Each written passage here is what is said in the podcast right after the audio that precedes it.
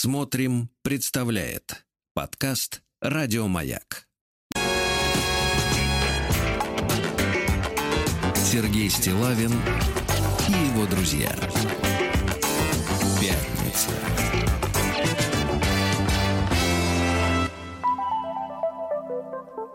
На лайте.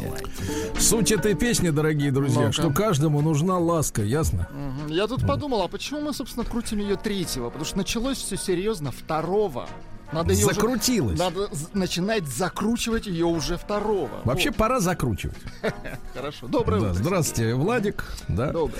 Вот, э, значит, товарищи, да, действительно, 3 сентября, ну, это день э, Шуфутинов, день, как его уже Красный официально день называют. Да, да, да. На многие сотни лет вперед эта песня уже, так сказать, э, укоренилась в нашей народной современной тради- традиции. Кстати, да. из Костромской области пришло сообщение, подпись Михаил Захарович пишет «Благодарю за песню». Мгм, понимаю, Михаил Захарович, ага. Слушайте, ребят, сегодня же большой, на самом деле, праздник. Так.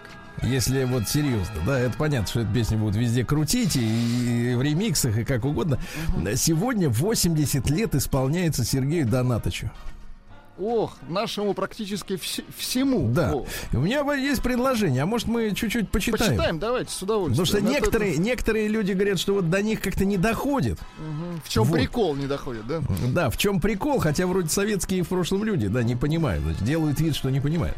Так вот, э, знаете, есть у Довлатова много, ну, немного, к сожалению, немного у него произведений, ну, относительно других авторов, да, если, например, сравнить с Чеховым. Если примеру, сравнить с, э, с Толстым. Да. Да, С да, Львом, но там объемом взято. Он взят объемом. объемом, да. Вот, но э, есть цикл э, замечательный, ну, наверное, стартовый наверное, для э, знакомства с Довлатовым.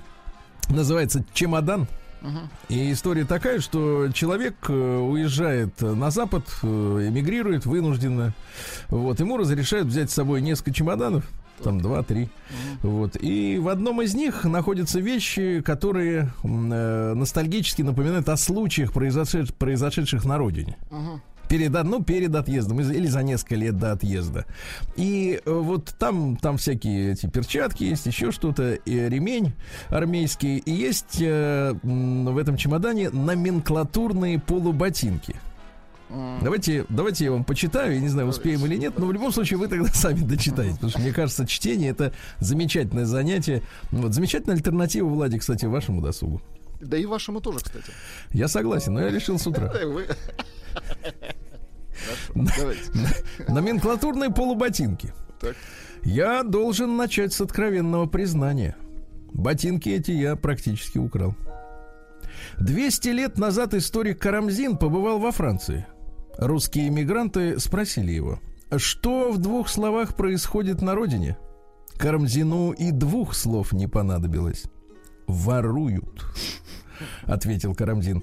Действительно воруют, и с каждым годом все размашистей. С мясокомбината уносят говяжьи туши, с текстильной фабрики пряжу, с завода киноаппаратуры линзы. Тащат все. Кафель, гипс, полиэтилен, электромоторы, болты, шурупы, радиолампы, нитки, стекла. Зачастую все это принимает метафизический характер. Я говорю о совершенно загадочном воровстве без какой-либо разумной цели. Такое, я уверен, бывает лишь в российском государстве. Я знал тонкого, благородного, образованного человека, который унес с предприятия ведро цементного раствора. В дороге раствор, естественно, затвердел. Похититель выбросил каменную глыбу неподалеку от своего дома. Другой мой приятель взломал агит-пункт, вынес избирательную урну, притащил ее домой и успокоился. Третий мой знакомый украл огнетушитель, четвертый унес из кабинета своего начальника бюст Поля Робсона. Пятый — афишную тумбу с улицы Шкапина. Шестой — пюпитр из клуба самодеятельности. Я, как вы можете убедиться, действовал гораздо практичнее. Я украл добротные советские ботинки, предназначенные на экспорт.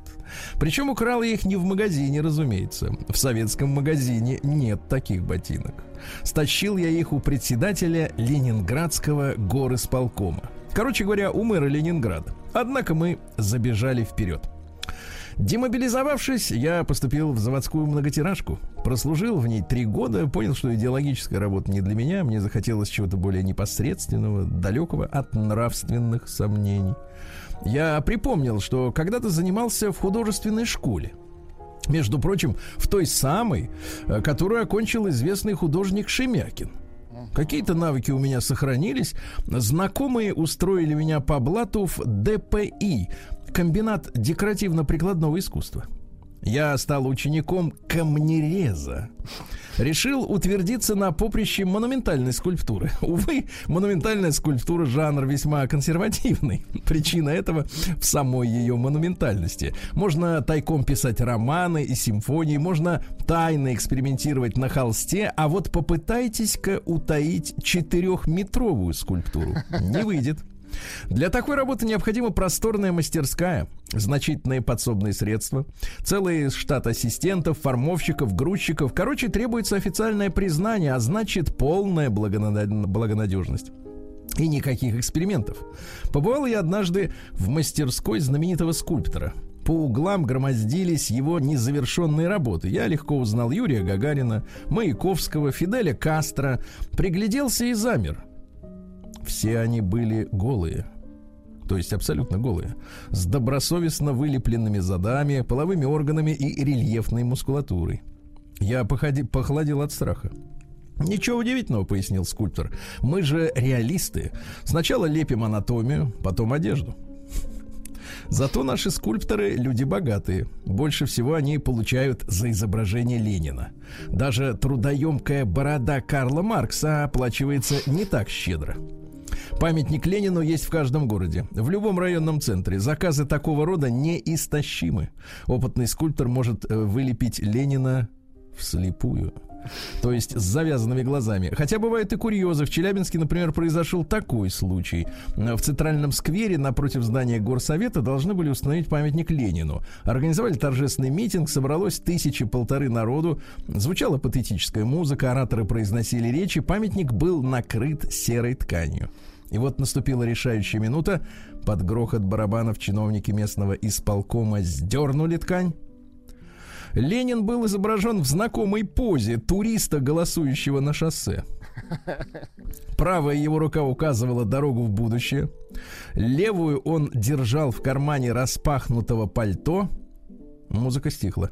В наступившей тишине кто-то засмеялся. Через минуту хохотала вся площадь. Лишь один человек не смеялся. Это был ленинградский скульптор Виктор Дрыжаков. Выражение ужаса на его лице постепенно сменилось гримасой равнодушия и безысходности. Что же произошло? Несчастный скульптор изваял две кепки. Одна покрывала голову вождя, другую Ленин сжимал в кулаки. Оригинально. Чиновники поспешно, э, ну это может сравниться, если честно, только с картиной, которую, помню, рассказывали очевидцы. Э, значит, к столетию Ленина вывесили, как Ленин идет по Красной площади на фоне мавзолея. Но это уже другой жанр. Да-да-да. Слушайте, ну две кепки неплохо, неплохо. Да, че... неплохо. Чиновник поспе... Чиновники поспешно укутали бракованный монумент серой тканью. На утро памятник был вновь обнародован. За ночь лишнюю кепку убрали. Мы снова отвлеклись. Монументы рождаются так. Скульптор лепит глиняную модель, формовщик отливает ее в гипсе, потом за дело берутся камнерезы. Есть гипсовая фигура и есть бесформенная мраморная глыба. Необходимо, как говорится, убрать все лишнее. Абсолютно точно скопировать гипсовый прообраз. Для этого имеются специальные устройства, так называемые пунктир-машины. С помощью этих машин на камне делаются тысячи зарубок, то есть определяются контуры будущего монумента. Затем камнерез вооружается небольшим перфоратором, стесывает грубые напластовывания мрамора. Напластование, скорее всего. Берется за киянку и скарпель. Это нечто вроде молотка и зубила. Предстоит завершающий этап филигранная ответственная работа. Камнерез обрабатывает мраморную поверхность. Одно неверное движение и конец. Ведь строение мрамора подобно древесной фактуре. В мраморе есть хрупкие слои, затвердения, трещины, есть прочные фактурные сгустки, что-то вроде древесных сучков. Есть многочисленные вкрапления иной породы и так далее. В общем, это дело кропотливое и непростое. Меня зачислили в бригаду камнерезов. Нас было трое. Бригадира звали Осип Лихачев, его помощника и друга Виктор Цыпин. Оба были мастерами своего дела и, разумеется, горькими пьяницами. При этом Лихачев выпивал ежедневно, а Цыпин страдал хроническими запоями. Это не мешало Лихачеву изредка запивать, а Цыпину опохмеляться при каждом удобном случае. Лихачев был хмурый, сдержанный, немногословный. Он часами молчал, а затем вдруг произносил короткие и совершенно неожиданные речи. Его монологи были продолжением тяжких внутренних раздумий. Он восклицал, резко разворачиваясь к любому случайному человеку. «Вот ты говоришь, Капитализм, Америка, Европа, частная собственность. У самого последнего чучмека легковой автомобиль. А доллар, извините, все же падает. Значит, есть куда падать, весело откликался Цыпин. Уже неплохо. А твоему за uh рублю и падать некуда. Неуважительное отношение к валюте. Однако Лихачев не реагировал, снова погрузившись в безмолвие. Цыпин, наоборот, был разговорчивым и добродушным человеком. Ему хотелось спорить.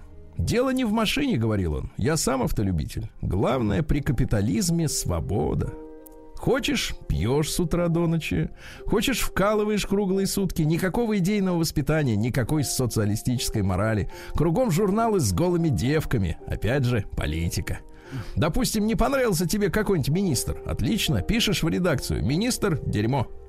Любому президенту можно в рожу наплевать. А вице-президент я уже не говорю. А машина и здесь не такая большая редкость. У меня с 60-го года Запорожец. А что толку? Действительно, Цыпин купил Запорожец. Однако, будучи хроническим пьяницей, месяцами не садился за руль.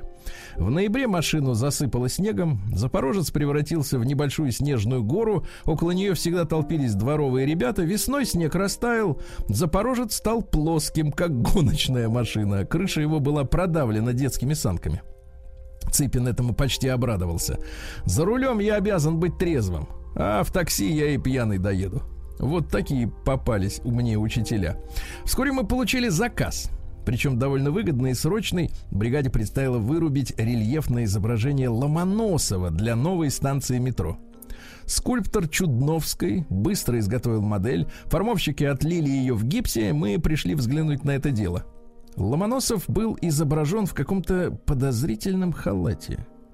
В правой руке он держал бумажный свиток, в левой глобус. Бумага, как я понимаю, символизировала творчество, а глобус науки, науку. Сам Ломоносов выглядел упитанным, женственным и неопрятным. Он был похож на свинью. В сталинские годы так изображали капиталистов.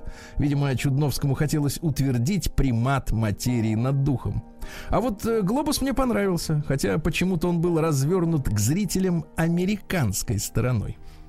Скульптор добросовестно вылепил миниатюрные кордильеры, Апалачи, Гвианское Нагорье, не забыл про озера и реки, Гурон, Атабаска, Манитоба. Выглядело это довольно странно. В эпоху Ломоносова такой подробной карты Америки, я думаю, не существовал. Я сказал об этом Чудновскому, скульптор рассердился. Вы рассуждаете как десятиклассник, а моя скульптура не школьное пособие. Перед вами шестая инвенция Баха, запечатленная в мраморе, точнее в гипсе. Последний крик метафизического синтетизма. Коротко и ясно вставил Цыпин. «Не спорь», — шепнул мне Лихачев, — «какое твое дело?» Неожиданно Чудновский смягчился. «А может, вы правы. И все же оставим как есть. В каждой работе необходима минимальная доля абсурда». Мы принялись за дело. Сначала работали на комбинате, потом оказалось, что нужно спешить. Станцию решено было запустить к ноябрьским праздникам. Пришлось заканчивать работу на месте, то есть под землей. На станции Ломоносовская шли отделочные работы. Здесь трудились каменщики, электрики, штукатуры. Бесчисленные компрессоры производили адский шум. Пахло сжженной резиной и мокрой и звездкой. В металлических бочках горели костры. Нашу модель бережно опустили под землю, установили ее на громадных дубовых козлах – Рядом висела на цепях четырехтонная мраморная глыба. В ней угадывались приблизительные очертания фигуры Ломоносова. Нам предстояла самая ответственная часть работы. Тут возникло непредвиденное осложнение. Дело в том, что эскалаторы бездействовали, идя наверх за водкой. Требовалось преодолеть 600 ступеней. Серьезно. И первый, ну, в Питере метро глубоко, Конечно, хорошо. да. В первый день Лихачев заявил, иди, ты самый молодой. Я и не знал, что метро расположено на такой глубине, да еще в Ленинграде, где почва сырая и гибкая, и зыбкая, простите, мне пришлось два раза отдыхать. Столичная, которую я принес, была выпита за минуту. Пришлось идти снова. Я все еще был самым молодым. Короче, за день я шесть раз ходил наверх. У меня заболели колени. На следующий день мы поступили иначе, а именно сразу же купили шесть бутылок. Это не помогло. Наши запасы привлекли внимание окружающих. К нам потянулись электрики, сварщики, маляры, штукатуры. Через 10 минут водка кончилась. И снова я отправился наверх. На третий день мои учителя решили бросить пить. На время, разумеется, но окружающие по-прежнему выпивали и щедро угощали нас. На четвертый день Лихачев объявил, я не фраер, я не могу больше пить за чужой счет. Кто у нас, ребята, самый молодой? И я отправился наверх. Подъем давался мне все легче. Видимо, ноги окрепли. Так что работали в основном Лихачев и Цыпин. Облик Ломоносова становился все более четким и, надо заметить, все более отталкивающим. Иногда появлялся скульптор Чудновский, давал руководящие указания, кое-что на ходу переделывал. Работяги тоже интересовались Ломоносовым, спрашивали, например, кто это, в принципе, мужик или баба? Класс. Нечто среднее, отвечал им Цыпин. Надвигались праздники, отделочные работы близились к завершению. Станция метро Ломоносовская принимала нарядный торжественный вид. Пол застелили мозаикой. Своды были украшены чугунными лампионами. Одна из стен предназначалась для нашего рельефа. Там установили гигантскую сварную раму, чуть выше мерцали тяжелые блоки с цепями. Я убирал мусор. Мои учителя наводили последний глянец, Цыпин прорабатывал кружевное жабо и шнурки на ботинках, Лихачев шлифовал завитки парика. В канун открытия станции мы ночевали под землей. Нам предстояло вывесить свой злополучный рельеф, а именно поднять его на талях. Ввести так называемые пироны. И, наконец, залить крепление для прочности эпоксидной смолой. К Ну, вот такая вот. ну шикардос. Ну, шикардос. а да- дальше, друзья, мы сами.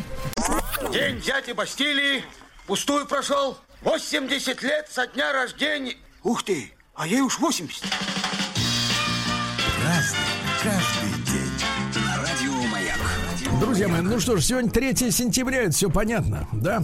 Но есть более значительные вещи. Во-первых, сегодня день солидарности в борьбе с терроризмом. Все мы помним про Беслан, правильно? Во-вторых, день окончания Второй мировой войны. Вот. М, Да, на Дальнем Востоке все закончилось. Э, э, Ну, а дальше уже, конечно, праздники такие, как говорится, да, с душком. День открытия уникальности ДНК, например. Вас ведь может прижучить за ваше ДНК. Меня за что? Почему? Ну, если вы оставите его где-нибудь не там. Мой не оригинальный, где надо оставлять. Да. День небоскребов сегодня отмечается. Вот. А Фестиваль света в Берлине. Ну, понятно, есть электричество, потому что есть газ. Э, День Вильнюса в Литве. Тут интересная вещь, ведь по окончании Второй мировой войны э, Вильнюс э, под названием Вильно принадлежал Польше. Мгм. А как так вышло, что он как бы а, был отжат? Вот Как советское правительство отжало его у поляков вышло? и передало нет, нет, литовцам. советское правительство решило вот так. Да, вот. И теперь, значит, там еще какие-то возбухания идут по поводу каких-то репараций. Да? Так отдайте обратно, господи, и все, решим. День открытия новых дверей.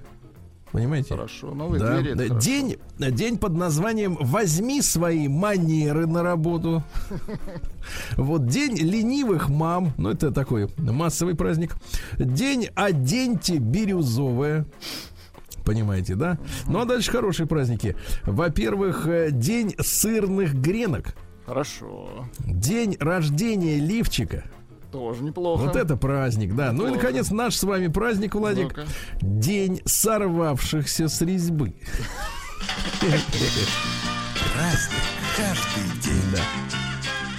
На Радио Маяк. Друзья мои, ну, э, э, сегодня такой юбилей получается. Юбилей, сколько получается? 1720 лет. Не Да. круглый, конечно, но ничего тоже. Э, отмечает сегодня 1720-летие государства Сан-Марино.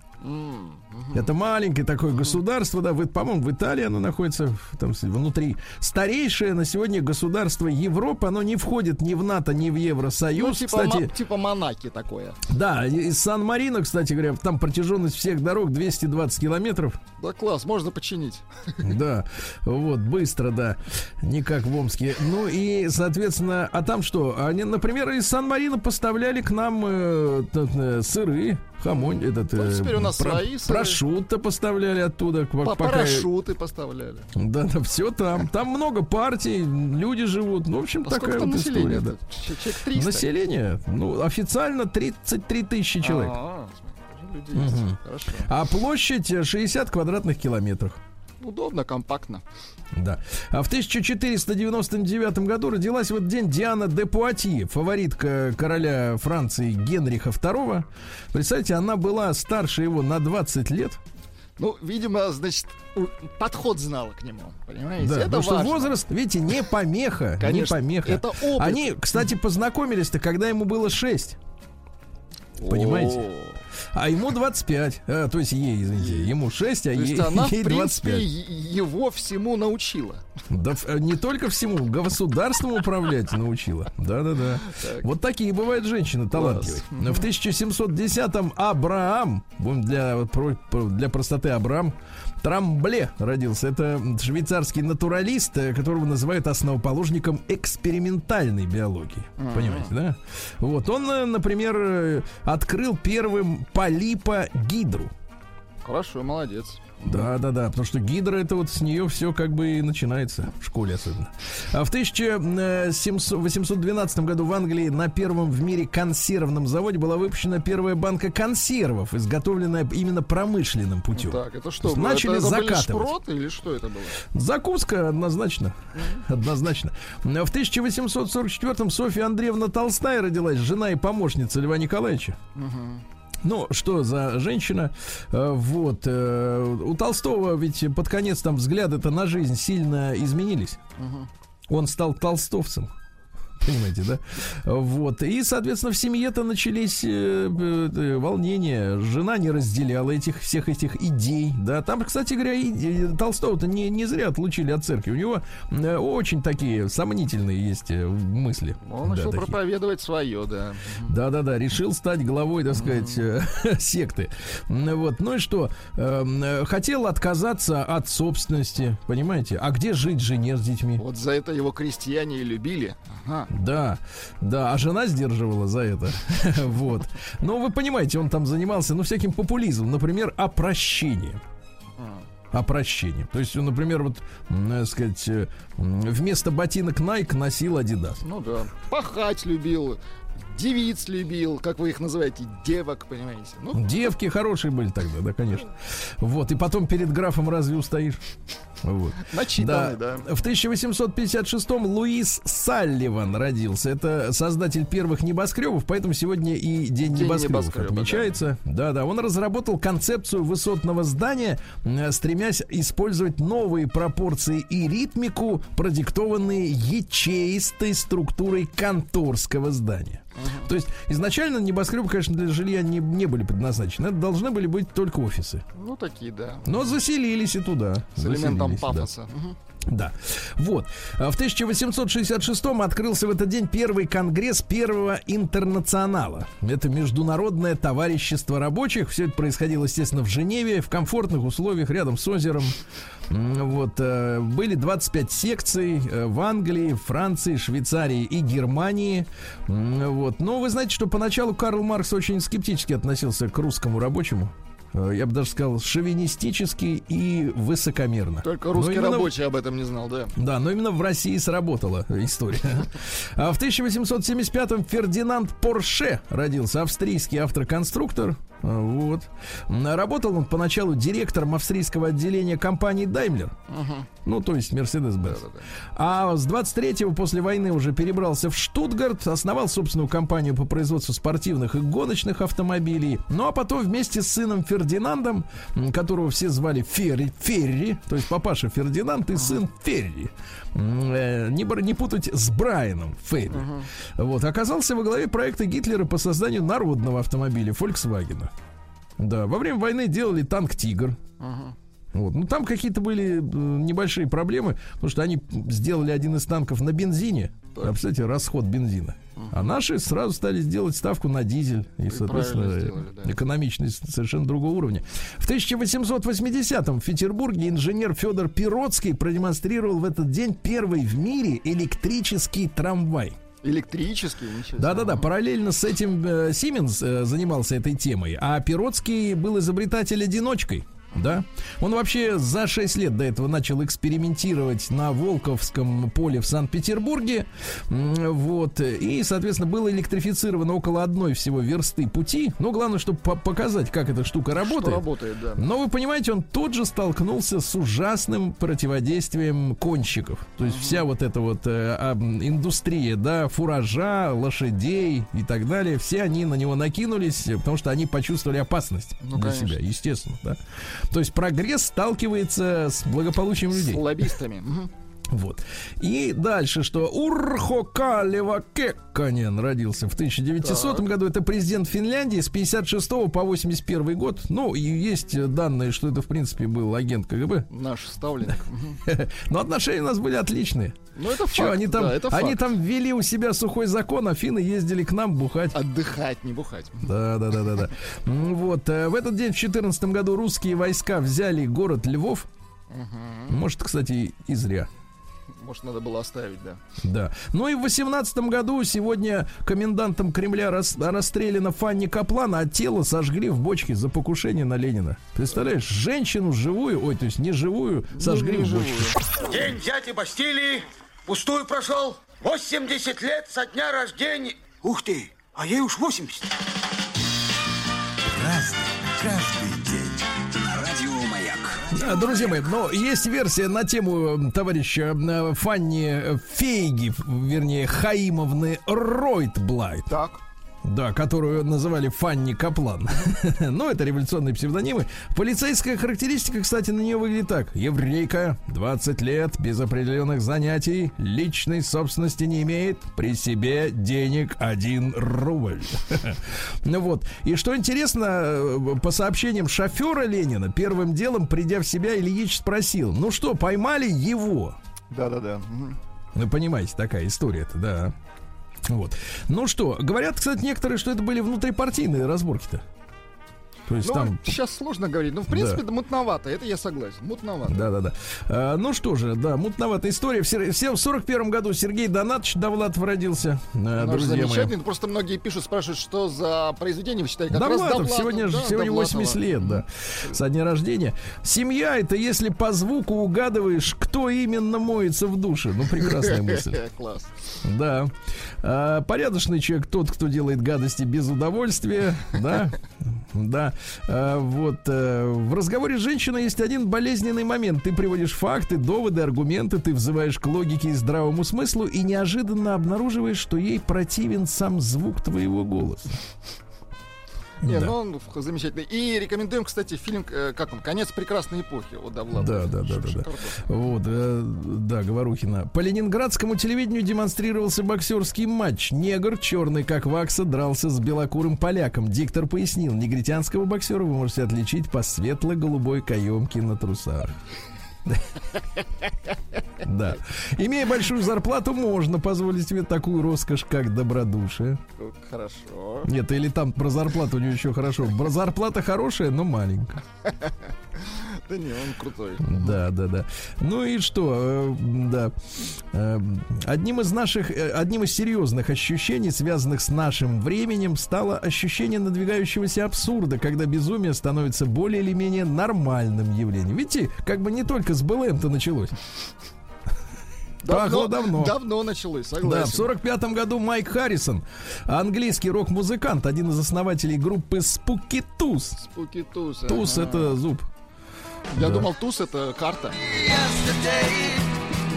Это какая-то Ага. перхоть, да. Понятно. В 55 году Стив Джонс, один из основателей и гитарист панк-группы Sex Pistols, был клиптоманом, тырил все. Да вы что? Поэтому и в да, Sex да. Pistols попал. И взяли за это. Это Ну, хорошо, по хорошо. А, Чарли Шин в 65 году родился актер, знаете, и вот э, жил с женщинами, которые снимались в порнофильмах. Ну а почему нет? Ну это же его право. Например, э, э, так сказать, э, да, ну там есть номинации, не буду так сказать, цитировать. да. Э, Несколько номинаций, да. В этот день Швеция героически перевеш- перешла на правостороннее движение, друзья мои. Ну, это блистательный пример того, как нация может быть собранной, да? В один Ну, день, вообще, да? вообще шведы, конечно, загадочный народ. Э, Вот. Вроде как топят за какие-то свободы, а вот видите, взяли и раз, и перешли. Когда надо. Мгм. Представляете, сначала проголосовали, но, это, но им 12 лет потребовалось на то, чтобы все переделать. Ну, потому что там же, подготовиться, да. ну, все эти развороты, переходы, ну, понимаете, да, все надо было переделать, и они в 5 часов дня это сделали, не ночью, то есть, типа, с утра встаешь и такой э, не в себе, как бы начинаешь ехать не туда. А, И, кстати, годом позже исландцы то же самое сделали, но им-то проще, там народу-то всего сколько-то, 200 Да тысяч там и людей. дорог-то нет. Так, ну, Владик, сегодня я настоящий подарок тебе приготовил. Ну. Потому что, конечно, сегодня родилась певица, которая перепахала тебя в твоей юности. На ней я вырос. Ну как, на какой? Сегодня, да, родилась в 73 году э, О! Лика Стар. Ваша одногодка. Да, Лика Стар. давайте Но Она на полгода моложе. Ну-ка, дайте. Пусть пройдет дождь. Да класс. Электронная культура, между Нет, нет, прочим. ну не выключайте это. Я не выключаю. Аранжировка какая, а? Круче, чем у Депешей. Сто процентов. Давайте другой Да. трек.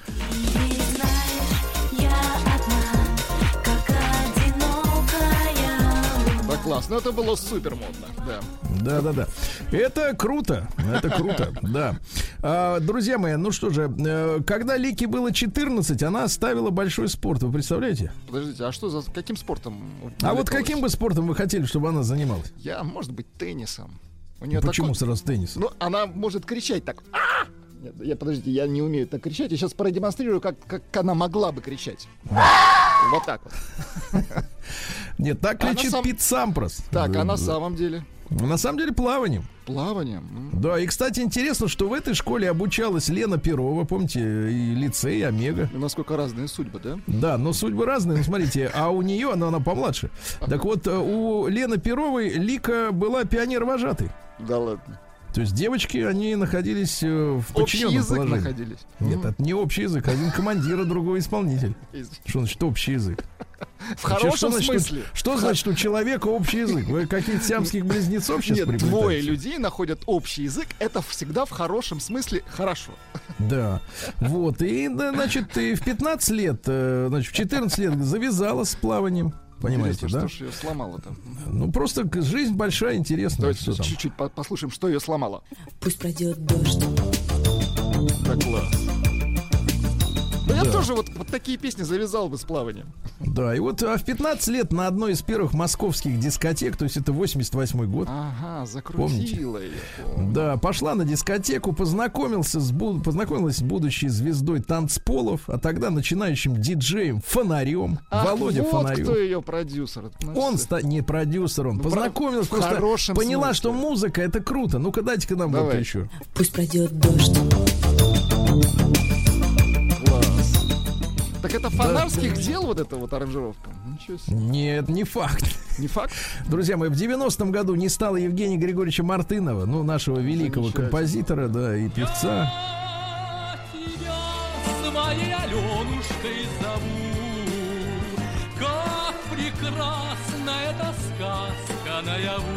Да класс. Да, ну прекрасный мужчина и голос замечательный. Ну, друзья мои, мы все помним, естественно, 2004 и Беслан завершилась трехдневная эта драма м, кошмарная. 331 человек погиб. Вот мы все их помним. И в 2012 году от сердечного приступа умер Майкл Дункан. Это актер американский, негритянский, который играл э, негра в зеленой миле в пронзительном фильме. Помните? Да, да, да. Ну, вот тоже, тоже мужчина приятный, да.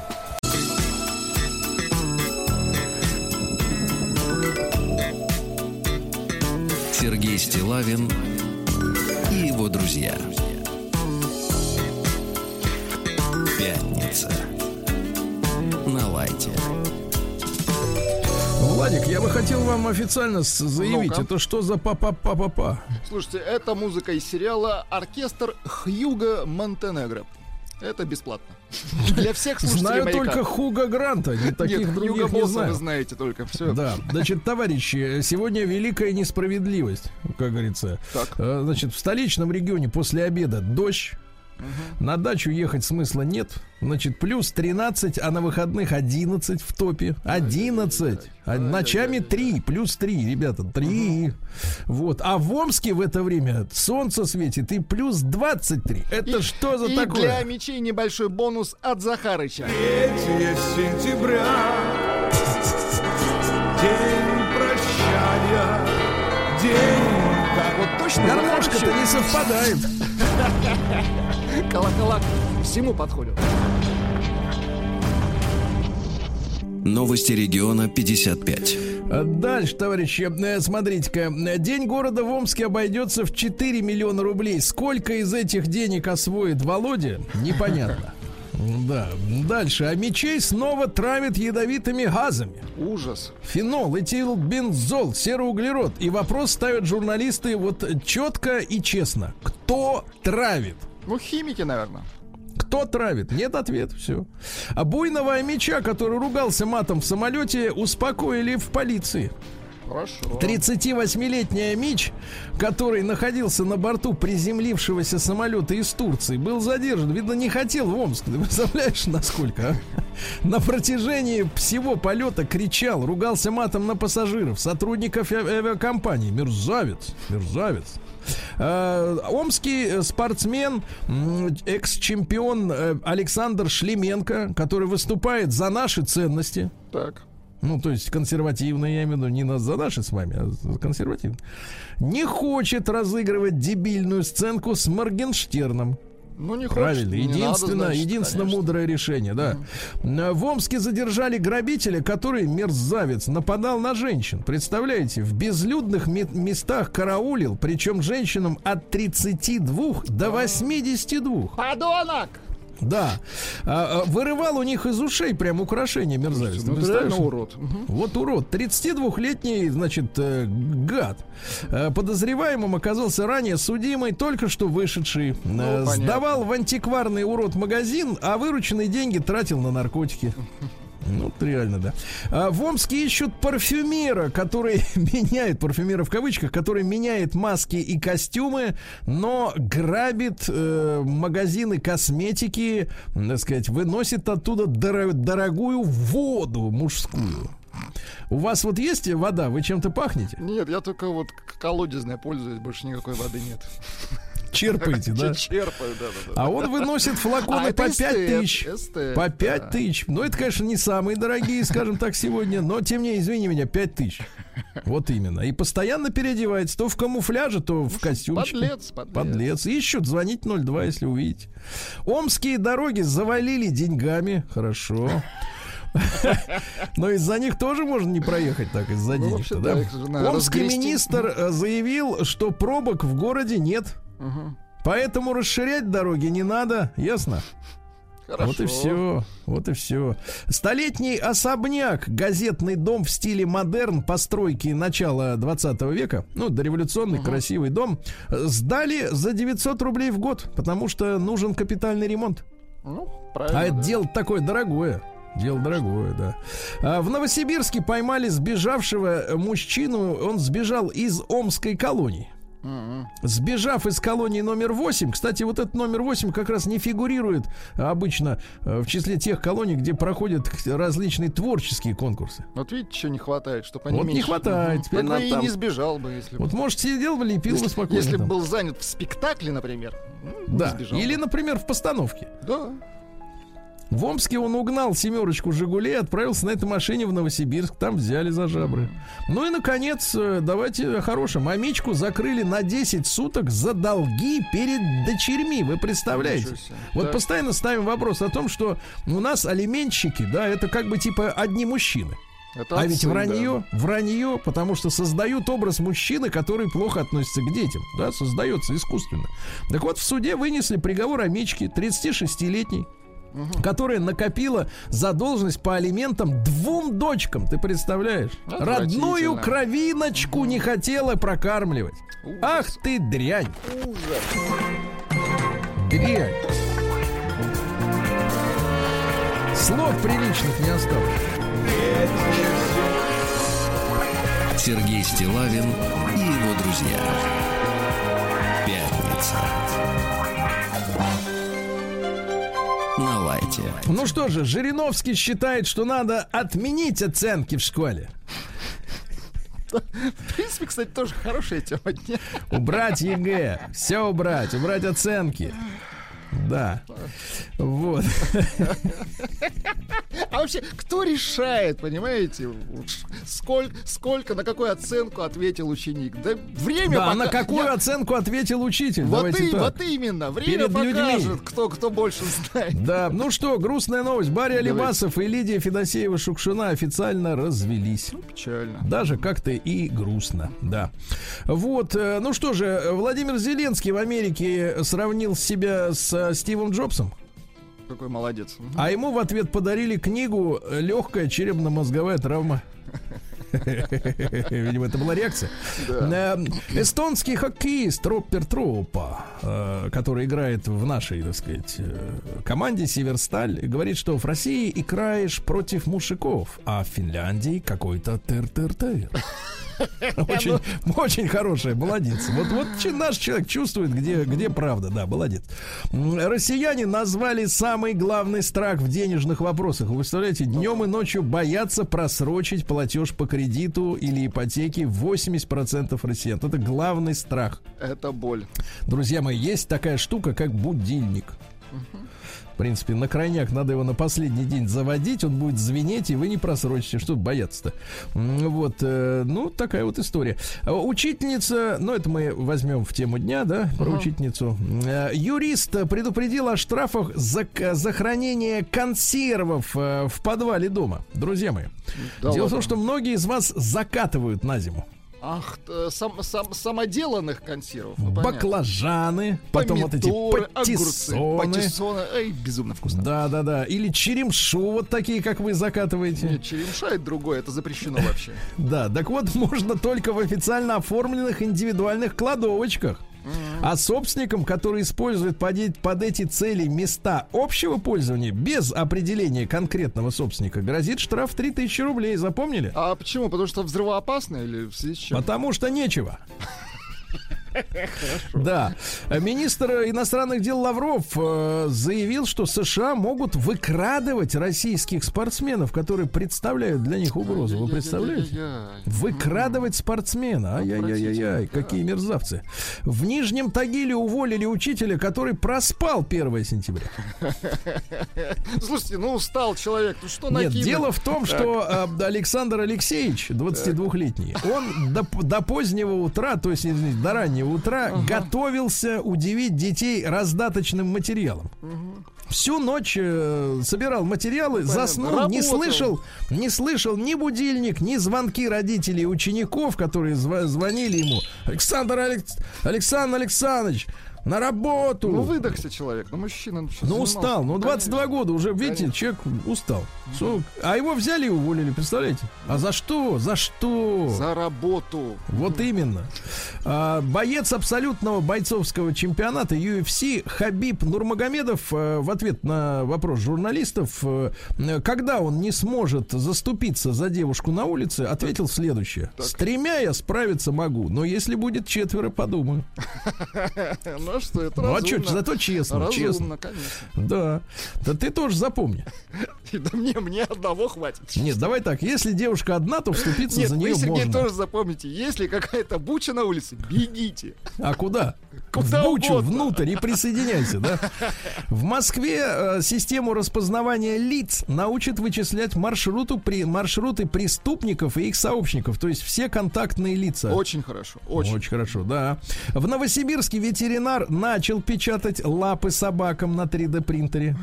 молодец. Хорошо.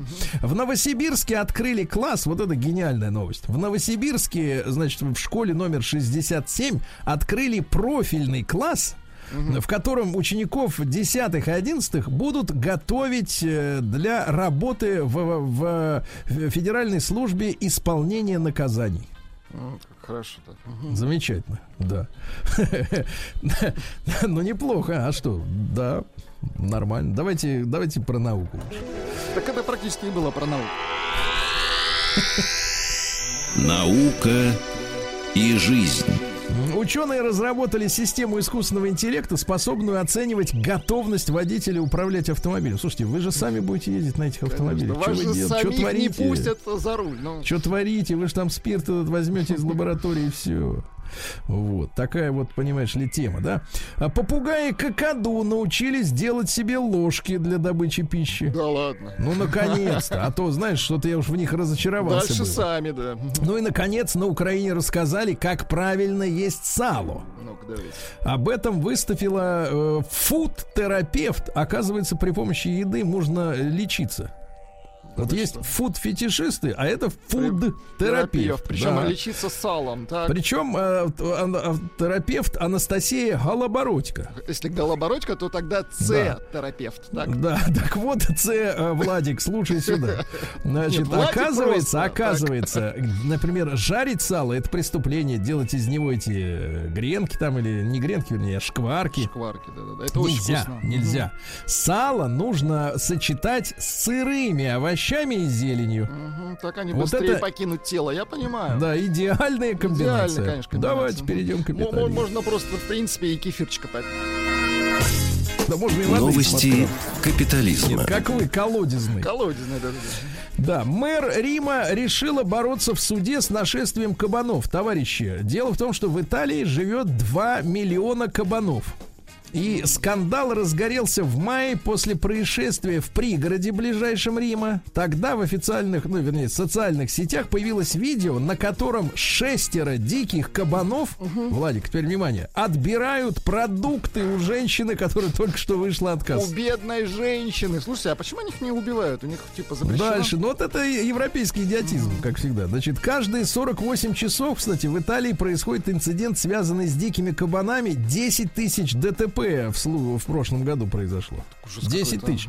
В июле этого года итальянские фермеры устроили перед зданием парламента в Риме акцию протеста после, против вторжения диких кабанов на сельскохозяйственные угодья. Они же топчут виноград. Потребовали положить этому конец, а те прикрываются законом о защите животных. Вот идиотизм. На Украину надо их выдворить, кабанов, там они разберутся с ними. Да, на сало пере- перегоним. Будут, лечить людей. Дальше. Транс-женщине предъявили обвинение из-за эрекции в раздевалке. Значит, американец, который, значит, э, позиционирует себя как женщина, вот, э, в неподобающем поведении обвинен после того, как э, обнаженным появился в раздевалке СПА. И там у него наблюдалось вот это дело. Э, Люди пишут, это американцы, которых, в принципе, должны были давно уже выдрессировать, они не должны Не выпендриваться. вот это дело, а оценидило. По-вашему, это нормально, когда мужик заходит в женскую раздевалку и показывает все это несовершеннолетним Ну, девочкам? Это мужчина. Ну, это Нет, нет, при этом, новость. при Ну, этом сам подозреваемый Так. заявил, что отрицает обвинение, заявил, что они беспочвены и основаны на трансфобии. Ну, как беспочвенно, если вот всем видно. Ну, ну, как Трансфобия, да. А, ну что же, компания Virgin Galactic, э, э, так сказать, Ричарда Брэнсона запретили летать в космос. Вот. Ну, представляете, какая? Это же, это же, так сказать, нечестная конкуренция. Ну, конечно. Да-да-да. Дело в том, что и тут же акции полетели вниз у Брэнсона. Это какая-то коммерческая война. В Британии испугались нашей ракеты Посейдон, которая может вызывать направленный цунами. Э, Значит, судя по конструкции Посейдона, это аппарат размером с автобус, Так. который плывет низенко-низенко по дну. Ага. Вот, быстро-быстро, а потом бах! И цунами смывает Лондон. А? Ничего, ничего себе. Вот, видишь, какие у нас есть штуки. Вот, но они о них уже не узнают. Значит, э, прирученный польский кабан сбежал на неделю из дома и вернулся пьяным. Дикий кабан по кличке Хрюмик Хремик. польский. А, Подрался с другим кабаном, а, разозлился, повредил ограду фермы и сбежал. А потом он нашел фрукты, оставшиеся от изготовления домашнего вина. Ну, там они самогон гонят. Наелся их, опьянел и уже в пьяном виде, так сказать, был доставлен домой. Какой-то ужас, смотрите, в Италии, в Польше распоясались кабаны. Нет, и ну только вы- на Украине, а не в холодильнике. все. Нет, в, в Польше в холодильнике с зеленью. В Германии отмывают более 51 миллиона евро по- по- после наводнения. Но в прямом смысле слова. Дело в том, что загрязнились банкноты из-за наводнения, представляете? Короче, а, их очищают от ила, бензина, следов канализации. Представляешь? А как они попали туда, в канализацию? То есть люди что, не в карманах их держали эти деньги? Где они все были? Непонятно. Непонятно, да. Амазон призвал нанимать э, на работу м, водителей э, грузовиков на фоне дефицита рабочей силы э, без проверки на употребление марихуаны.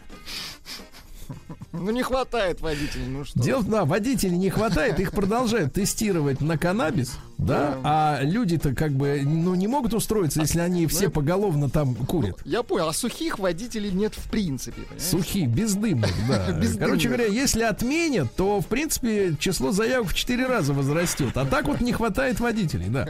А 21-летнему английскому неонацисту заменили тюремный срок на прочтение английских классических романов. Ну тоже, кстати, неплохо, да. Хотят Гитлера Джейн Остин выбить.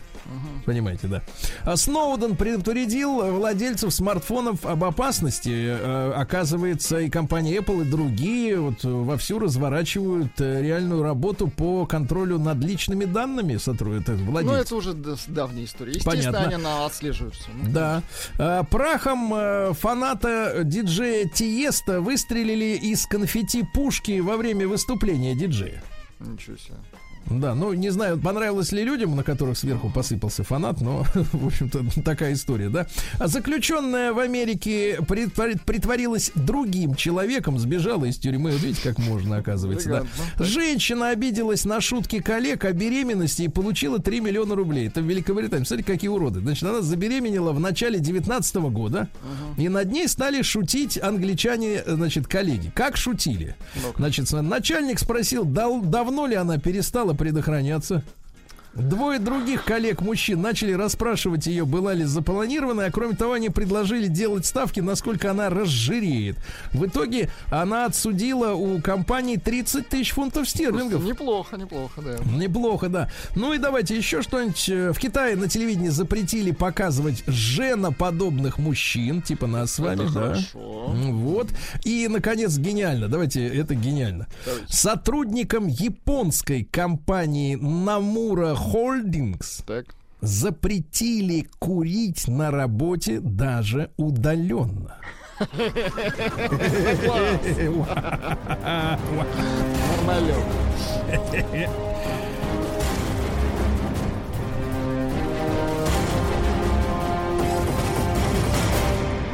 Россия криминальная. Ну что, безбилетники в Питере обстреляли автобус из газового пистолета.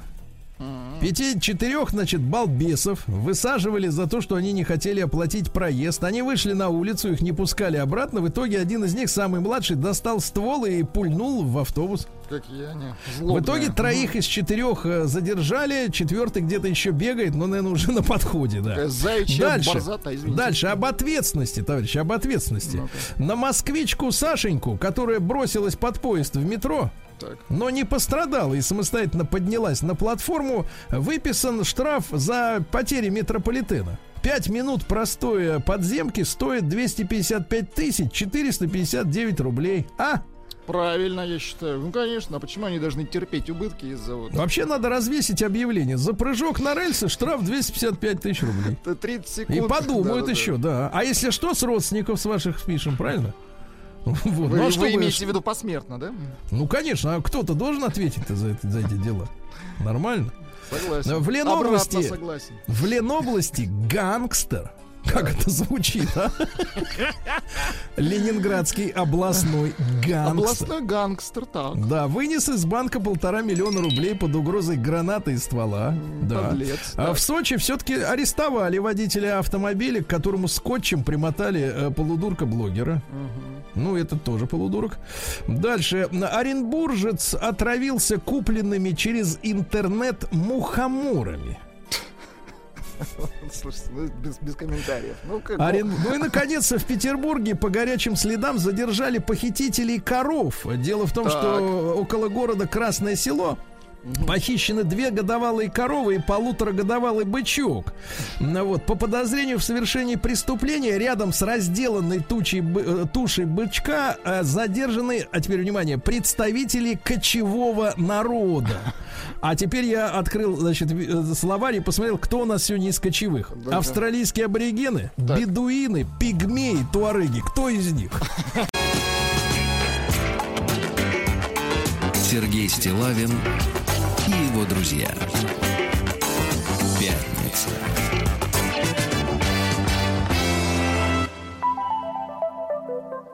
На лайте.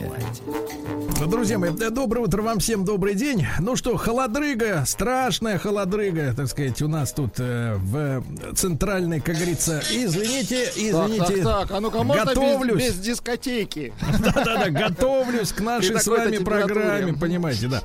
Так вот, товарищи, э, значит, э, у нас сегодня холодрыга страшнейшая, да, и в итоге э, э, сидим по домам, правильно? Нос на улицу не кажем. Вот, э, сало надо есть с овощами, все, все обо всем об этом узнали. Сегодня 3 сентября. Ну и смотрю, как-то вот э, почему-то не затихает никак эта история из Хабаровска. Вот. Тлеть, тлеть продолжает, да, история э, педагогическая, да. Конечно, вот мы, сегодня в новостях познакомились, да, с судьбой молодого 22-летнего педагога Александра, который, к сожалению, вот, так сказать, э, был уволен за то, что э, проспал 1 сентября. За то, что он готовился к первому сентября, выдохся и проспал. Да, давайте Вот так. он, говорите. он, он выдохся, да, и ничего не смог сделать для школьников. Да. А вот история, история с педагогом э, в Хабаровском, который успел сделать для школьников, она, как бы, соответственно, приобретает некоторый другой смысл. Значит, э, ну как, судя по новостям, э, не затихает эта, эта тема. Там учительница, оказывается, это не, не просто учитель, это учитель хореографии. А, вот. Да, да, да. То есть э, поначалу могло показаться, что это какая-то самодеятельность. Нет, это профессионально было сделано. То есть, э, собственно говоря, раб- раб- внимание, работают профессионалы. Да, такая, такая надпись. Ну, там история какая? На линейке 1 сентября, и вы можете, э, друзья мои, посмотреть в любом поисковике, там в Яндексе вбиваете, например, э, танец живота в Хабаровске. Да-да-да, видео доступно. Кстати, Да и не только видео. Есть и как бы И сканы, аудио. сканы фотографические, они особо, особенно такие впечатляющие, потому что там идет танец. О нем отдельные слова для тех, кто, так сказать, не располагается, так сказать, у кого лимит Ютуба истек в этом месяце, в принципе, мы расскажем. Вот, и, значит, на- на- а на фоне, э, значит, дамы, э, молодая девушка, не знаю, сколько ей лет, но, мне кажется, до 30. Ну, мне кажется, до 30. Ну, это не нам вот. решать, сколько ей лет, естественно. Ну, Ну, просто в прекра- сколько ей- прекрасном состоянии физическом. Я, по крайней мере, точно могу это сказать. Форма отличная. Да, действительно, форма форме. отличная. Значит, на, на сканах видно, что на девушке надеты, ну, явно э, читается Кость- лифчик костюмный, Костюм да, одет, э, трусики, красивый. Да, э, трусики, что ж вы да, значит. под костюм-то. Ну-ка, надет костюм, а Нет, что я под- под костюм не лезу. Я просто вижу, что вот в этом, э, значит, есть же, как это называется, тюль, да, вот э, я Да не знаю, как это тюль, называется. Слушайте, вы, вы, вы, вы, работяга. Ну, не, суйте Да, я работяга, сволочь, белогвардейская. В этом Это- смысле это я работяга. танцевальный костюм. Так вот, я вам скажу, значит, под тюлем, мастер, значит, из-под тюля периодически вылезают ноги. не вылезают, вот очень- а очень они там отч- находятся. Ну, послушайте, отчетливо видна грудь, лиф такой, да, сегодня, кстати, отмечается Всемирный день лифчика. Прекрасно Вот. выглядит женщина. И, значит, вот она танцует, да, как-то вот вздымает руки кверху, ноги Нарядно туда-сюда, да. и на, на ее фоне стоят первоклашки. То Да. есть девочки вот с этими огромными белыми красивыми бантами, в белых, так сказать, ну, в таких, в, в- Как в- будто в- в- в таких, белых в костюмах, нарядах, как куклус-клановцы, стоят дети. нет, нет, в костюмах прекрасных мальчики стоят, да? Родителей я тут не вижу, но в принципе они-то бучу подняли, да? Э, вот по, по поводу всей этой истории. И э, суть заключается в том, что э, вот э, зачем-то, для чего-то, э, значит, педагогу, а зовут ее Юлия. Вот пришло в, го- в голову записать э, видеообращение с пояснением того, что было. Да. Давайте послушаем. Давайте. Поскольку оно размещено Интересно. публично, мы никаких прав не нарушаем. Здравствуйте, меня зовут Юлия Марченко. С сентября этого года я работаю педагогом дополнительного образования школы номер 76, город Хабаровск. Веду уроки танцев. Я считаю важным прокомментировать то короткое выступление, которое облетели все социальные сети города Хабаровска. Во-первых, я хочу искренне принести извинения всем детям, родителям, бабушкам, дедушкам и всем тем, у кого мое выступление вызвало какие-то негативные эмоции, непонимание, недоумение, э, какие-то чувства, которые вызвали вас в резонанс. Своим творческим номером, изображая птицу счастья, я э, никого не хотела оскорбить и обидеть ваши чувства. Я хотела принести вам радость. И сейчас я понимаю, что мой образ оказался слишком сценическим и не вписался в формат мероприятия, посвященному празднику 1 сентября. Во-вторых, я хочу отметить, что мой э, костюм был абсолютно закрытый, телесного цвета. Под бликами солнца а, создается впечатление обнаженного тела. Смысл моего номера заключается в том, чтобы мы, люди, никогда не теряли свои крылья. А вот эта важная часть видео почему-то не попала именно на ваш взор. Ну, понятно. Ну, прекрасно. Понятно. То есть мы, люди, никогда, чтобы не теряли свои крылья. Очень Вот. красиво. Но видите, дело в том, что слишком сценический образ м, не попал в формат этого, так сказать, праздника Дня знаний.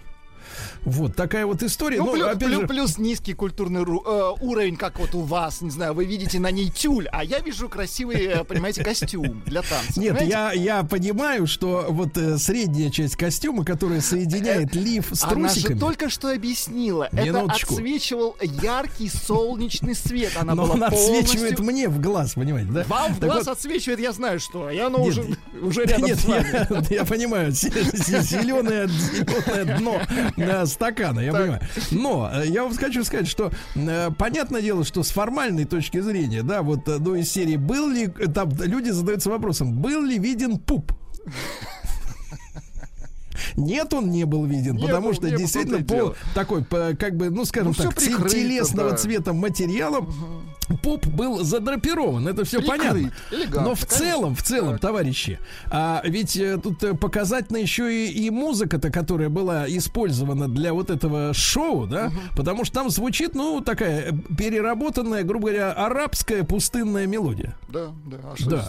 Мгм. Вот, и вот такая вот птица, но это, но это действительно это является э, э, танцем живота, э, женщины, матеря, так сказать, вот Женщины это- матерьмя тогда. матери, да, бабушки, они как бы, так сказать, возмущены. Отцы говорят, что реагируют, в принципе, на это нормально. Отцы Но- нормально, школьники, Да. мальчики Нет, но- нормально. но потому понимаете что ли- правильный культурный уровень. Понимаете, погодите, они ну, достигли, а им понятен по- а, по этот весь танец. А э, матерям, как вы говорите, им Да. не понятен, потому что им недоступен этот танец. И здесь говорит уже Да, зависть. я понимаю, да, я Зависть, понимаю, да. не у всех такие формы изящные, да, сохранились Конечно. после рождения Крылья детей. Это понятно. короткие, я вам вот на манер девушки. Вот, крылья ко, вот отлично. Тогда надо использовать подводные крылья. Вот, чтобы вынырнуть, да?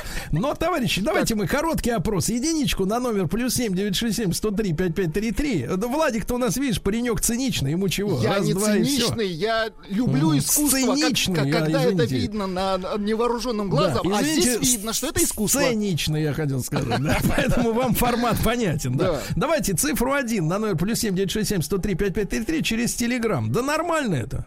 Ну, конечно. Да нормально. Да уймись ты, Стилавин. Че ты, чё ты лезешь-то Докоп- там? Докопались на ровном месте. Ну, Что тебе вообще надо? Это нормально, когда на линейке детей поздравляют танцем птицы. Ну, конечно. Ну, это птица, да. Двойка, срамота. Срамота, птицу Нечего никто детям не смотреть. заметил, да. Заметили Да, только вот эти, минуточку, я ваш ответ- монеточки. Мгм. Минуточку, я ваш ответ, а теперь дайте мне оттопыриться. Давайте.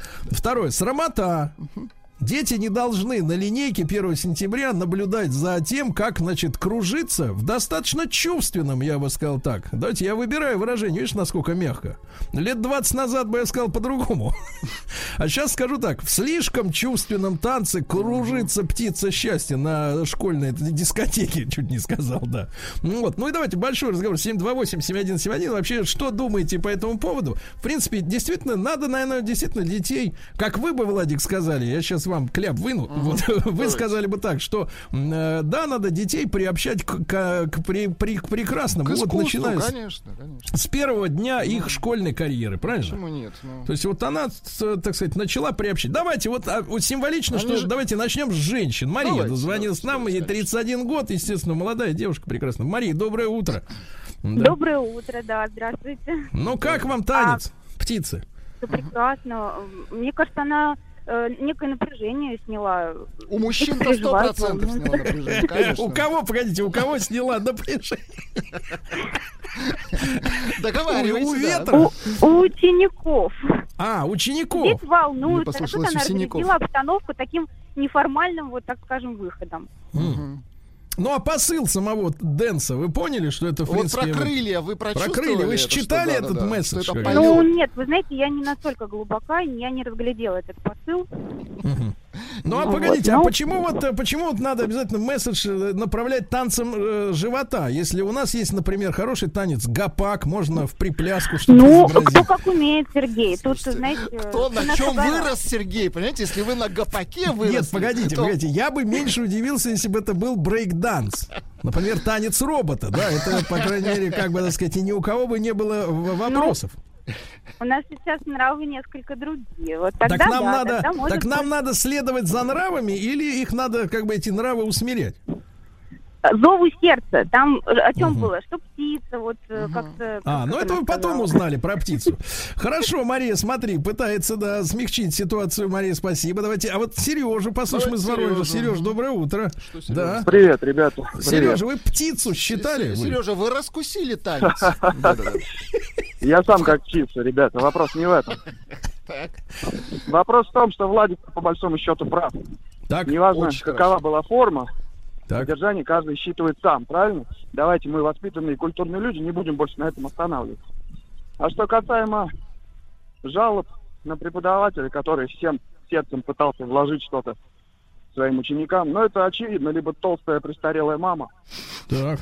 Вы что, одинокая. против бодипозитива, что ли? Я не понял. там, Он а? против зависти, я вам Ты на кого Я тут это зависти, наезж- Погоди, да. выгораживая, это давай так, выгораживая, зависть, выгораживая одну срамоту, ты хочешь сейчас запятнать миллионы других, которые питаются фастфудом, потому что у них нет денег, кроме как так питаться. Ах ты гад, Сереж, фастфуд дорого, макарошки дешевле. Ты Вот именно. На ночь особенно. Ишь ты, посмотри, на кого он покусился, лапу свою поднял. Ну-ка давайте Алексей из Балашихи. Вот этот мужчина нас рассудит. Леша, доброе Алексей, Давайте.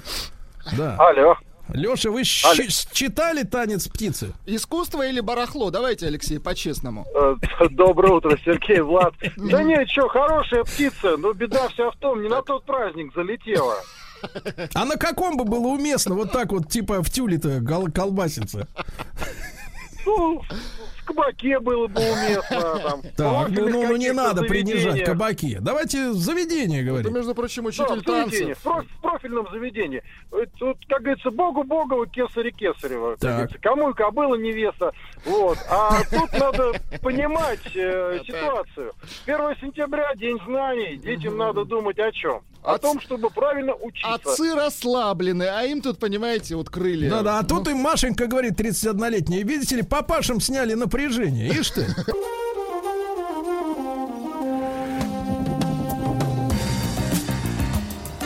Сергей Стилавин и его друзья.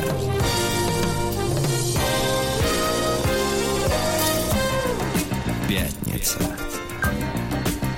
На лайте. Ну что же, э, друзья мои, не только в Хабаровском крае, но и, э, в принципе, в стране узнали, что э, достаточно пресное действие, а именно первая, первосентябрьская линейка школьная, она может быть украшена танцем, правильно? Абсолютно Потому что точно. обычно что? Ну, выходит какая-то, значит, тетка, да, э, Ну, говорит какие-то правильные слова, ну, так сказать, да, ну, все это как-то вот э, не артистично, вот, я вам так хочу сказать, не артистично. Это не помогает расслабиться первоклашкам. Нет, не расслабиться, а снять напряжение не помогает. Да, давайте, это главное, что сказал наша сегодняшняя Машенька. Женщина, она, знаешь, э, сердцем чует, что там произошло.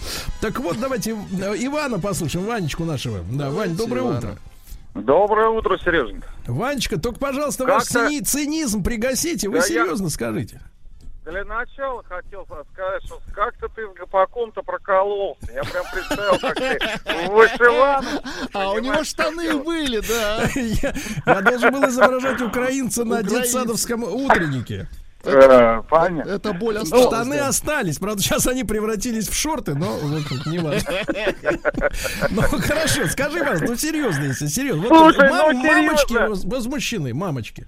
Серьезно, конечно, как бы сказать, у девушки, как сказать, сообразительности немножко не хватает, да?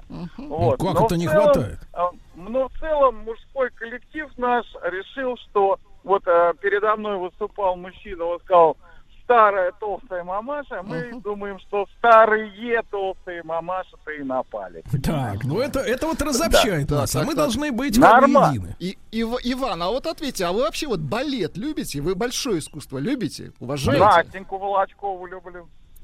Да, но она уже не танцует, к сожалению. Да. Хотя Нет, нет, она ну, не хорошо. танцует там, они вообще не танцуют. Да, Она так, танцует. так, Так, так, понятно. Там не танцуют. Что вы с человека списываете? Кстати говоря, Анастасия, я бы прекрасно видел бы в этой же роли. Это было бы исполнено очень художественно. Давайте, Ванечка, спасибо, я понимаю. Спасибо. Спасибо, что хихи-ха-ха все время, да? А вот тема-то серьезная, Люди между далеки прочим. от искусства, это сто процентов. Вот Очень. именно. Давайте Давайте, Олега из Иванова давайте, послушаем. Олег, доброе утро, дорогой. Да, здравствуйте, дорогие мои ковцы. Э, Да. Ситуация такая, я был впервые за долгое время на линейке у внука, Да. и мы стояли с родственниками и смотрели, значит, на все это действие. Ну, прекрасно, когда женщина, у которой есть э, там талант, у которой есть э, прекрасный посыл к этому миру, она выходит и танцует танец. Но здесь было совсем интересно. Выходит э, а-ля физрук депутат и говорит, а сейчас мы наградим э, наших юных спецназовцев грамотой, и они после выступят, э, значит, перед первоклассниками показательным выступлением. И представляете, выходят, э, значит, детишки в возрасте от 12 до ну, как я думаю, до 16 лет. Они все в камуфляжной форме, все с какими-то знаками различия там, э, своими э, необычными. И начинают перед первоклассниками показывать приемы. Делай раз, Так. делай два. Начинает кидать. э, девочка там хватает мальчика, кидает его через бедро. Первоклассники стоят в полном непонимании. И такое ощущение, я говорю своему с родственнику, по-моему, мы попали в 37 год. А, сейчас, говорю, еще не хватает какого-нибудь опера из э, НКВД. И, в общем, вот... Ну вы пере- ну что ну что вы, похожая ну что вы, Олег, вы, вы перечитали Солженицына, ну что вы, ну это же, это же физкультура, ну что Это как раз момент, когда люди, да, да, людям да, да, непонятно. Спасибо вам за наблюдение. Да, давайте Владислава из Москвы. Может, еще кто-то был на линейке. Давайте. Да, Владислав, доброе утро. Доброе утро. Ну что, друг мой, как мы танец-то одобрим? Пляску. Ну, я вот послушал еще девушку, как она объясняла это все. Я тут просто больше вижу какого-то пиара такого и провокации на вот этой всей деятельности. А танец, он тоже был такой сексуально провокативный. И, в принципе, вот танец живота, он, как вот он изначально, он, он э, предназначен для своего господина, для мужчины. Вот. То есть это сексуальный танец женщины перед своим мужчиной. А Так. если это танец перед всеми, то это как бы получается, что женщина уже предлагает хозяина себя нет, всем. понимаете, Не, погодите, господин, да, давайте так, там монеток Тут не было, ничего не звенело. То есть Да. А, распутство. я считаю, что это неуместно. То есть семилетние Неуместно. дети первый раз идут в школу Да. и видят такое, как бы зачем, когда женщина... Владислав, а в каком возрасте, скажите, пожалуйста, вы в первый раз увидели вот примерно подобный Не, вообще танец? первый танец, когда вы увидели? Да, вообще танец. Танец, в принципе, да. Ну, Когда вам показали его родители, скажем так. Понимаете, Нет, всему соседи. есть свое место. То есть девушка или женщина обнажается тогда, когда это уместно. Да. На улице это неуместно. Когда мужчина распахивает плащ в парке, это Да. тоже неуместно. То есть, Да, ну, но неуместно, в извините, в порядка. в- а в купальнике по городу ходить летом уместно? В В купальнике по городу тоже неуместно, в Неуместно, ресторане хорошо. неуместно, на пляже Хорошо. неуместно. То На есть пляже уместно. Все, А, понятно. хорошо, хорошо. Разобрал, спасибо, спасибо. Вот четко все разложил, все чётко, хорошо. да. Давайте, давайте Марата из Казани послушаем. Марат, доброе утро, дорогой. Доброе утро. Дядя Сережа, я на вашей стороне. Так. Э, Владу- Владуля, извини. Э, В моем, э, в моем понимании окно Авертона в действии. Так, а если по-русски? А если перевести?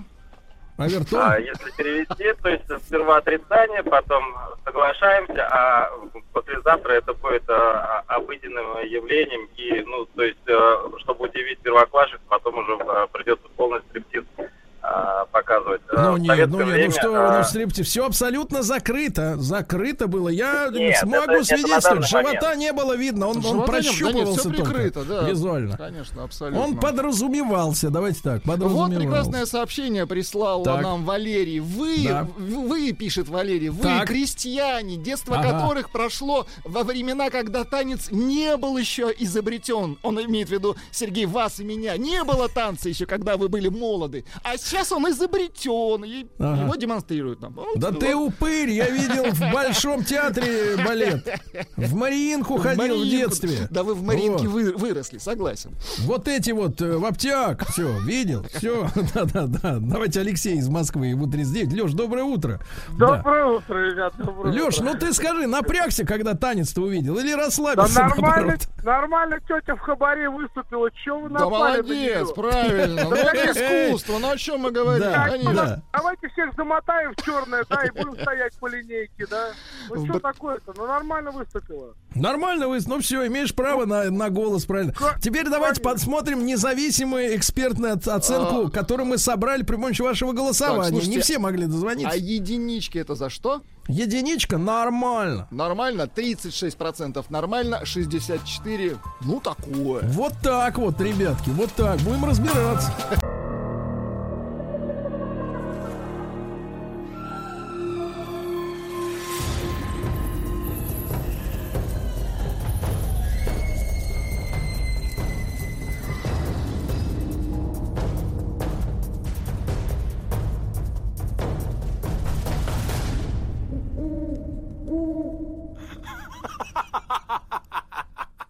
Страшные сказки. Итак, к нам пришел страшный, страшный, а можно сказать и не страшный Никита Петров, заведующий лабораторией теоретической фольклористики «Шаги», а это школа актуальных гуманитарных исследований РАНХИКС, Э, кандидат филологических наук. Никита, доброе утро. Доброе утро, доброе утро. Да. Ну и сегодня, товарищи, поскольку у нас время пересмотра, глобального пересмотра ценностей, да, вот. Раньше был что? Извращенец, теперь э, свободный человек, правильно? Теперь Вот. новатор. Да, а теперь у нас вот Кощей Бессмертный. Он кто? Злодей? А может быть он жертва? Вот такое, такая постановка вопроса предложена Никитой. Никита, что вы имеете в виду? Вы хотите размыть наш устой? Как обычно, начинаем утро с размывания скреп и наоборот от создания новых. Да, Кощей Бессмертный а, это персонаж довольно а, противоречивый, да, как называют исследователи, амбивалентный. А, почему? Ну, давайте попробуем разобраться. Вот он встречается в разных русских сказках, и не только, кстати, русских. Вот, но одна из них это сказка о Марье Маревне. Кто-то из наших слушателей ее читал своим детям, либо когда-то рассказывал. Там сюжет очень простой. Значит, а, живет брат, у него три сестры, там Анна царевна, Ольга царевна и так далее. И вот они по очереди э, выходят замуж. Там выходят замуж за орла, за сокола, да, и за ворона. И Иван остается один, и ему как-то грустно и скучно. Вот он идет э, дальше по степи, и вдруг видит, там куча валяется всяких мертвых воинов. Думает, ну кто это их победил? Идет дальше, и оказывается в белых красивых шатрах Марии Маревны. Оказывается, это такая женщина-богатырка, которая всех победила. Они там два дня пьют, гуляют, и в итоге, конечно же, женятся. В итоге Иван Царевич совершенно замечательная жена Мария Маревна. И вот она как-то отправляется воевать и говорит Ивану Царевичу, все хорошо, ходи где хочешь, только не заглядывай в ту дальнюю комнату. Ну что делает Иван Царевич? Конечно же, первым делом заглядывает в комнату видит, там висит Кощей, такой на цепях. И говорит, Иван Царевич, как-то я уже 10 лет здесь вешу, и пить очень хочется. Буквально вот от жажды не могу. Дай мне напиться. И он царевич дает ему ведро воды, второе, третье, двенадцатое. Ну и, наконец, Кощей Бессмертный разрывает все свои цепи, говорит, ха-ха, вот теперь ты не увидишь свою жену Марию Маревну. Вылетает, хватает ее и уносит в свое царство. Ну а дальше вы знаете сюжет. Иван Царевич долго пытается Марию Маревну найти. Вот, через некоторое время находит, два раза он ее ворует, но ничего не получается у него, потому что Кощей сильнее, потому что у него есть богатырский конь, которого Кощей заработал у бабы Яги, когда в услужение пас ее жеребят. Тогда Иван-Царевич отправляется к бабе Яге, а, тоже пасет три дня ее кобылиц, но там тоже довольно странно он их пасет, потому что ничего не умеет, вот, помогает ему волшебное животное. Вот, и ворует паршивого жеребенка, выращивает из него богатырского коня. На этом коне, собственно, а, снова ворует Марию Маревну от Кощея. Вот, и в какой-то момент Кощей их уже все-таки нагоняет, и тут Иван-Царевич э, обращается к коню, э, Кощей, и говорит, слушай, ну а зачем ты такого, такую нечисть на себе носишь? Конь думает, ну и правда, зачем? Да, и, значит, копытами его истоптал. Вот. А в другом варианте все очень просто. Да? Иван-Царевич э, тоже все время пытается как-то выведать, где же смерть Кощея. А у Кощея в плену находятся женщины. Вот. Эти женщины выведывают, что смерть находится далеко-далеко на острове Буяне. Там есть сундук, в сундуке заяц, а в зайце утка, в утке яйцо, и в яйце, наконец, вот та самая игла. Иван-Царевич долго отправляется, а мы же знаем, что он без руки, да, практически ничего не умеет. И потихонечку там отпускает зайца, зайца ловят волшебные помощники животные. То же самое происходит с уткой. Ну и, наконец, он все-таки вот добирается до этого яйца, приходит уже к Кощею, вот, а Кощей начинает подколбашивать. Ну почему? Потому что вот она смерть его. И тут Иван-Царевич очень красивый, мне очень нравится этот эпизод, берет яйцо, перекидывает из рук в руку и э, Кощея из стороны в сторону буквально начинает вот так вот шатать, да, стенки к стенке. Иван Царевич так глумится над Кощеем, потом раз ломает это яйцо, либо ломает иглу. И тут Кощею и смерть пришла. И между вот этими двумя образами, да, когда он раб, пленник, когда он находится в заточении и э, буквально жертва какой-то красивой девушки, и наоборот, когда он избавляется от заточения и, наконец, берет ну, плен всех красивых женщин, и вот это оказывается таким пуантом, пуантом образа Кощея. То есть, с одной стороны, он пленник и жертва, а с другой стороны, тот самый злодей, но злодей по неволе. Никита, а кто же его-то, э, силача, можно сказать, обезвожил и заковал-то? Так вот это самая Мария Маревна, да, девка-богатырка. Богатырки, да, такие амазонки, российские амазонки, русские амазонки, они встречаются и в сказках, и в былинах. То есть это такие... а, Такой То есть это такая какой-то- бой-баба, да, я так понимаю? Абсолютно верно. В былинах и в сказках они встречаются довольно часто. Вот идет богатырь или какой-нибудь сказочный герой по полю, и вдруг видит огромную девицу, которая вот всех победила вокруг. И тогда он пытается как-то ее победить. И если у него получается, значит, вот он ее берет в жены. А если не получается, ну, то тогда извините. То есть, то есть, Никита, погодите, погодите. То есть у нас мы сейчас получили подтверждение того, что нынешний вот разгул так называемых сильных женщин, которые на каждом углу орут, что мне нужен сильный мужик, который будет сильнее меня. Вот, а эти все слабаки мне не нужны. То есть это не порождение, грубо говоря, какой-то эмансипации 90-х, м, там, феминизма, а это наш исконно, так сказать, русский, можно сказать, архетип женщины, как вы сказали, монас- э, мон- мо- Амазонки, богатырки. Богатырка, тырка-богатырка, да, вот, так сказать, вот, то есть это испокон веков сидит в них, в их природе, правильно я понимаю? В некоторых точно, и не только в русских, а даже в европейских, да, поэтому можно сказать, что этот архетип, да, он такой вполне Слушайте, Никита, а тогда, тогда, тогда логичный вопрос. А вот это представление о том, что э, ну, настоящая женщина, ну, я не люблю эти пошлые конструкты из, тип, из, из серии настоящий мужчина, настоящая женщина, которые только в книжках, естественно, бывает. Но тем не менее, вот этот вот образ хрупкой, слабой, нуждающейся в защите, за которую надо брать ответственность, потому что она мозгами не дозрела до совершеннолетия, да, хотя сформировалась внешне очень даже, как сказать, культурно. Вот это откуда взялось тогда, что женщина должна быть слабой? Ну, смотрите, то есть в сказке ведь есть несколько архетипов э, женщин, да, вот а- один из них это вот такая вот женщина-богатырка.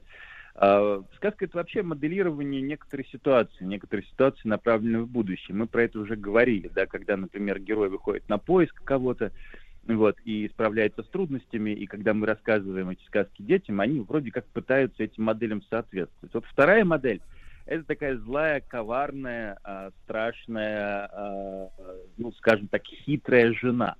Да, когда герой женится, все там нормально, все замечательно, он куда-то уезжает, а жена старается все время ему как-то изменить с кем-то.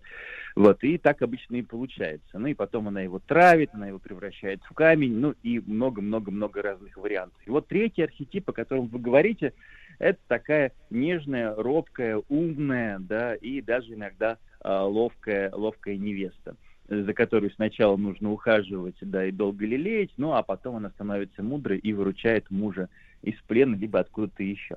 Вот между этими тремя и образами и выстраивается тот самый конструкт русской, но сказочной женщины, да, давайте не будем путать реальность и сказочный мир. Ну, а чему эта сказка тогда, вот э, те же сказки рассказывали и мальчикам, и девочкам, вот в плане детского воспитания, она что ребенку дает? То есть она программирует его на такую бой-бабу?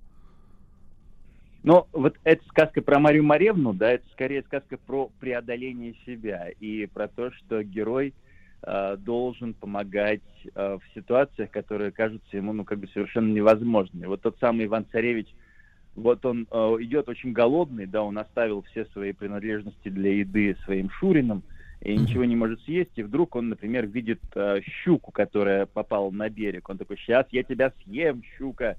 Щука такая, ну не ешь меня, Иван Царевич, я тебе пригожусь. Он такой, ну ладно. Да, то же самое с пчелами. Он идет, видит мед, там пчелы. Говорит, сейчас я медку поем. Пчелы говорят, не-не, не надо, Иван Царевич, мы тебе пригодимся. Ну, ладно. Но и так далее. В этом смысле сказка, конечно же, она многоаспектна, да, и нельзя сказать, что конкретный сюжет чему-то учит. Там есть много разных эпизодов, когда буквально мальчика и девочка слушает и говорит, ну ладно, иногда и нужно потерпеть, потому что авось это потом пригодится. Поэтому ответ на ваш вопрос ровно такой, да, в эпизодах можно и потерпеть, зато потом что-то пригодится. Да. Никита, а вот, конечно, такой краеугольный камень этой сказки, само название, да, вроде звучит-то по-русски. Но помню, что на украинском это чахлик невмирущий, по-моему, что-то, в этом роде. Ну, Вот, чахлик. Ну, чахнуть это мы понимаем. Над златом чахнуть, да? Э, Вот, язык все-таки у нас одни корни берет. А вот Кощей, если для сегодняшнего вот нашего слушателя по- пояснить, откуда это слово взялось? Кощей — это тоже такой краеугольный камень а, отечественный, да не только в фольклористике, да, потому что если мы посмотрим все сказки, ну, в том числе сказки Афанасьева, Худякова, где встречается это имя, то и варианты имени будут очень разные. Ну, например, а, его называют иногда Кош, Кош бессмертный. Иногда Кош? Кощей пишется через А, да-да-да, Кош. Кощей бессмертный, да, через О, Кощей бессмертный. Это можно объяснить диалектными особенностями, а можно объяснить происхождением. Но в некоторых случаях его зовут даже кот бессмертный, что, конечно же, родит его, роднит с тем самым котом, который по цепи Пушкинской, помните, ходит, да, вокруг дуба. А иногда в э, таких переходных формах между сказкой и эпосом, и в эпосах его называют а, Кощеем Кощеевичем, да, что тоже довольно интересно для рассмотрения. Так вот, а, если посмотреть на этимологию его имени, а, то здесь есть несколько, несколько смыслов. Ну вот, в частности, по Фасмару, да, Макс Фасмар, это автор словаря а, этимологического для русского языка, говорит буквально следующее, да, происходит от слова «кость», да, то есть «кощей», это некоторая форма прилагательного от кость. Ну, то есть это какой-то худой, скряга, тощий человек, либо То ходячий кост, скелет. ко- костяной, костный, да? Да, это один вариант. И отсюда, конечно, совершенно замечательная интерпретация этого образа Георгием Милляром. Да, помните, наверное, это первая сказка «Кощей Бессмертный», которая вышла на экраны 9 мая 45 года, снималась в начале 40-х, когда Милляр играет Кощея Бессмертного. Да, вот Милляр — это наша баба Яга и наш Кощей. И он там переболел малярией, весил 40 килограмм и действительно был очень похож на такого костлявого, очень костлявого персонажа. Отсюда наше представление в голове о том, как выглядит Кощей. Но есть и второе значение. Второе значение э, люди, э, исследователи, производят от тюркского, да, тюркских языков. Ну, вот есть такое слово «кощи», «кощ», да, очень похоже по созвучию, которое переводится как «раб», «пленник» или «невольник», и которое, в свою очередь, еще э, дериват, то есть слово, которое происходит от предыдущего, слово «кош». «Кош» означает лагерь или стоянка, ну, стан. И здесь возникает очень непростой вопрос. Да, то есть, по идее, само слово «кош» и «кощей», если мы от, пока э, от себя отодвинем этимологию «кость», да, и возьмем «раб», «пленник» и «стан», означало э, буквально хозяина поселения, то есть хозяина какого-то места, который находится на какой-то, какой-то определенной территории. Дальше все люди, рабы, пленники, которые принадлежали этому хозяину, тоже стали называться буквально Кощеевы, да, то есть которые вот этому стану принадлежат. Отсюда слово поменяло свое значение и стало значить раб, пленник, да, вот. Потом это попадает в слове полку Игореве, там э, князь меняет седло княжеское на седло Кощеева, то есть на седло пленника.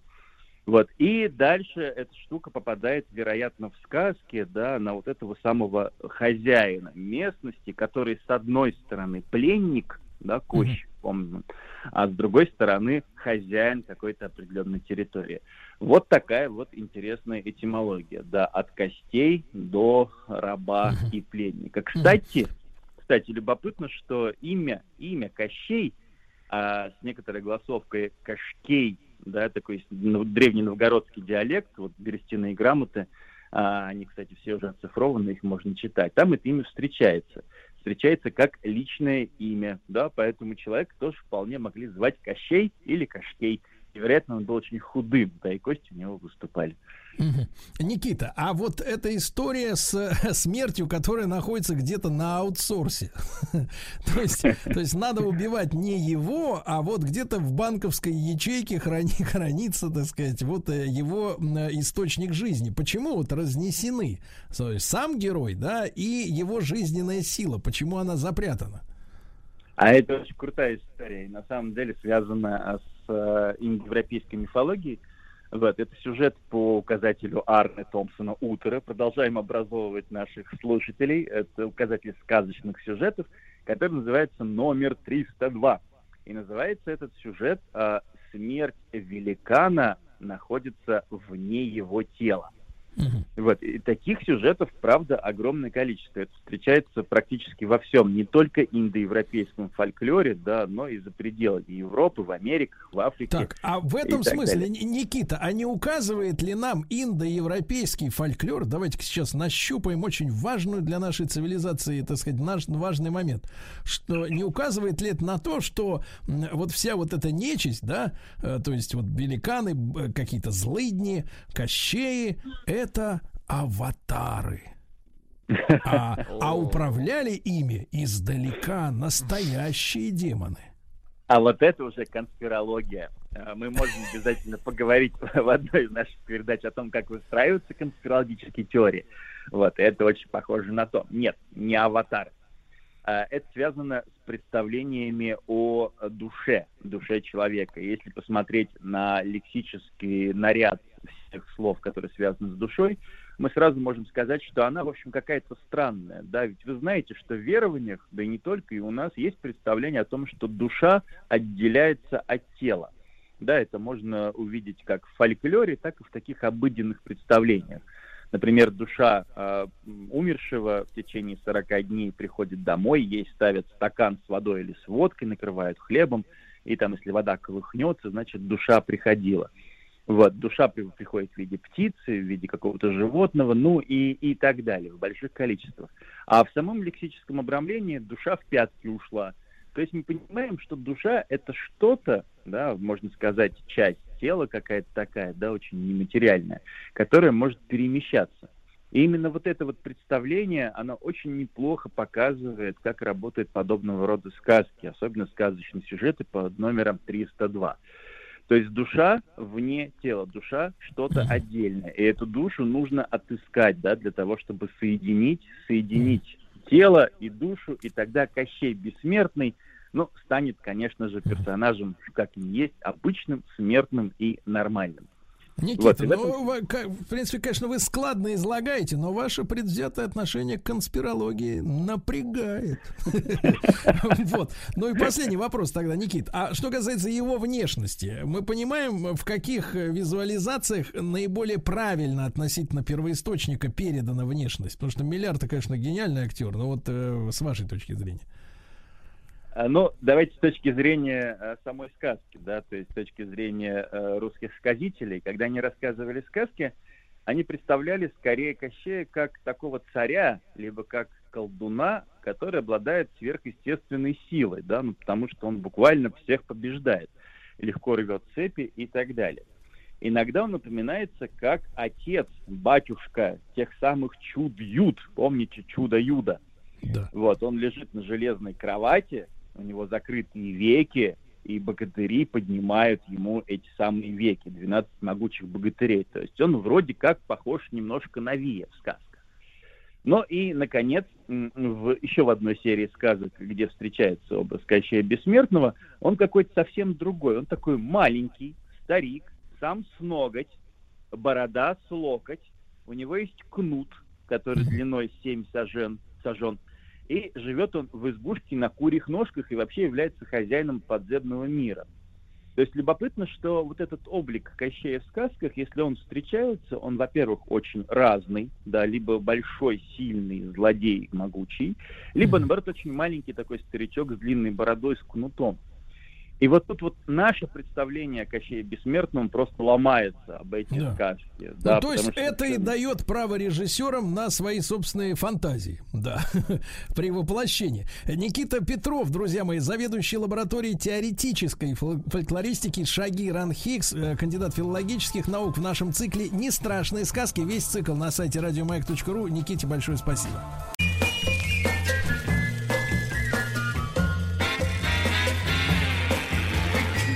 Новая музыкальная программа. Ну что ж, товарищи, накануне очередной лекторской, так сказать, э, нефинансовой помощи со стороны доктора, наша программа «Новая музыкальная» знакомит вас э, с песнями и плясками, э, которые оказались в поле нашего внимания, правильно? Совершенно точно. Вот. да. Ну и, слушайте, буквально там 2-3 дня назад получил письмо от нашего дорогого друга, вы представляете, так сказать, господина Чубыкина, Мгм, конечно. Олега. Мгм.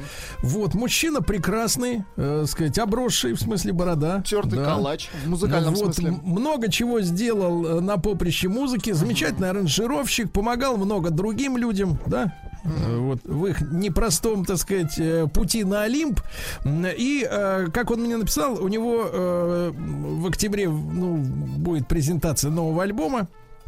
Вот. А в этом альбоме, помимо его традиционных песен, которые, ну, конечно, иногда можно назвать занудными. Ну, романтическими, скорее. И битломанскими, излишне. Битломанскими, да. Битломанскими.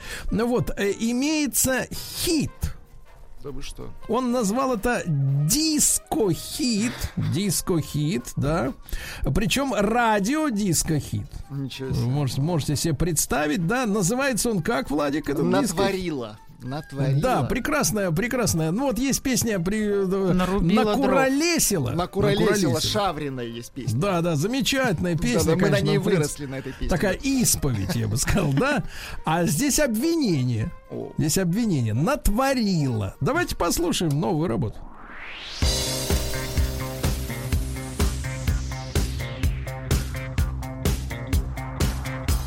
Ты ворвалась в мою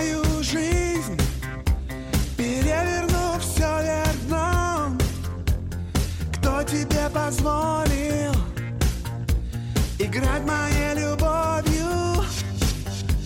У жизни две стороны, от осени до весны. Слушаю кассету твоих любимых песен. Шампанское,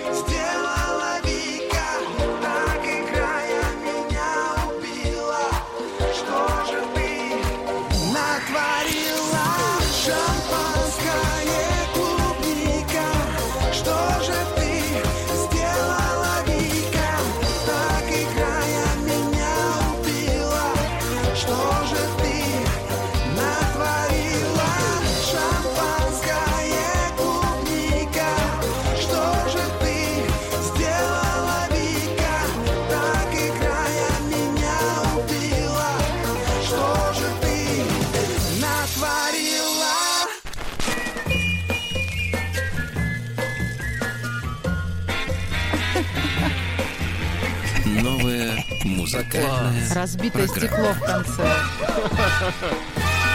Так, ну я слышу голос Анны, которая вышла на работу. Я всё-таки, да? работала, не покладая Минуточку. рук. И послушала Минуточку. песню, которая написана для тебя. Да. Ну что, что надо сказать? Сейчас Владик и зайдет желчью, да, но я скажу так. Все хотят, ребята, к Новому году заработать на красную икру. Ну, Все слушайте, это хотят. не самое плохое Я на желание. машину хочу. Верите? Вам выплатить кредит Вот, 7 миллионов, да. а потом уже. Можно Владику пару слов о, Давайте. по- о этом треке. Трек реально это хит. Хит, я, да- конечно. Да, я его представляю в Сочи, а, в сочинских шалманах. Да не только в Сочи. Счастливые люди, которые под вот это э, шампанское и Вика, Конечно. понимаете? Ну, слушайте, э, ч- человек подарил людям песню, новую песню. Ну, Сколько Да. можно э, Да, ну, ментол, конечно. ментол этот слушать? Нет, Сколько я так можно? представляю, я так представляю все-таки, что супруга все-таки взяла э, Олежку за грудки и сказала Да. ему, братишка, ты, конечно, все делаешь круто, но мне нужна новая шуба. Вот именно. И Давай. наконец-то Сапоги. появилась вторая песня Я бы поправила там чуть-чуть слова. Вот надо просто было петь «Натворила, натворила». Вот Нет, я бы единственное, что шампанское заменил на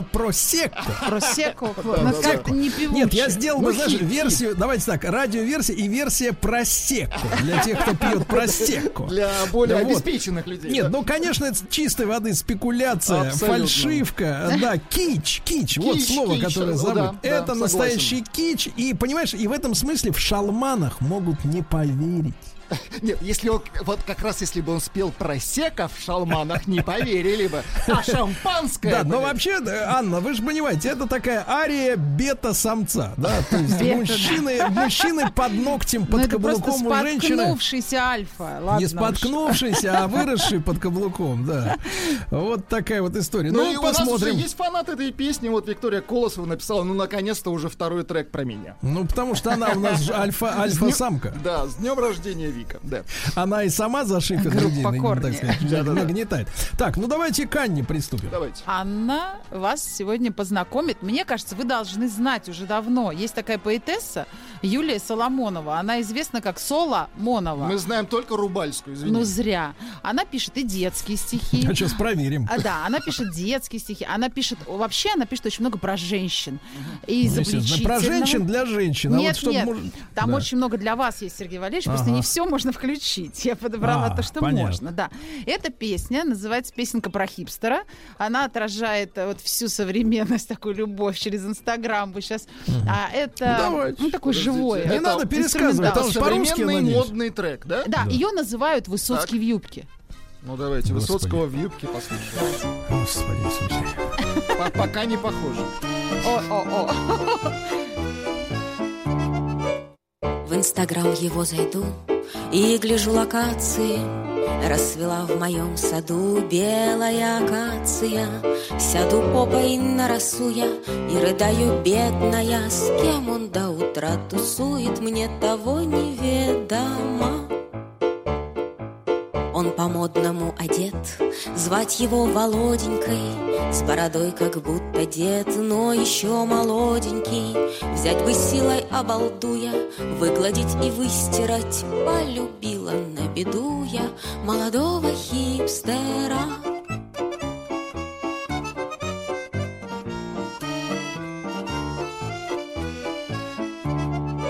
В инстаграм его зайду, он опять тусуется Видимо, за красоту. Подбирают с улицы Предлагают все заботу. Горе инстаграмеру Кто его подснял в субботу? Расколоть бы камеру Вы такую не найдете Звать меня Илоною. Мамой, бабушкой и тетей в попу зацелована. Платье модное надену В сумку положу щенка. У меня промежду делом Тысячу два подписчика.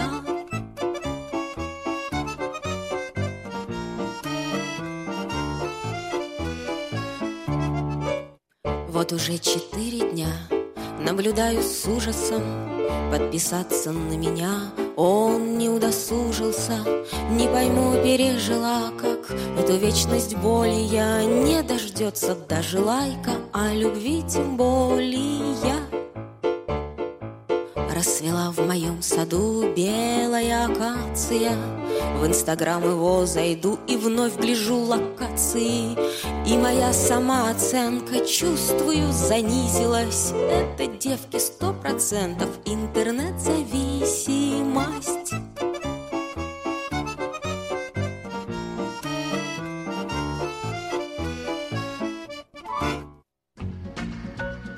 Анна, Да?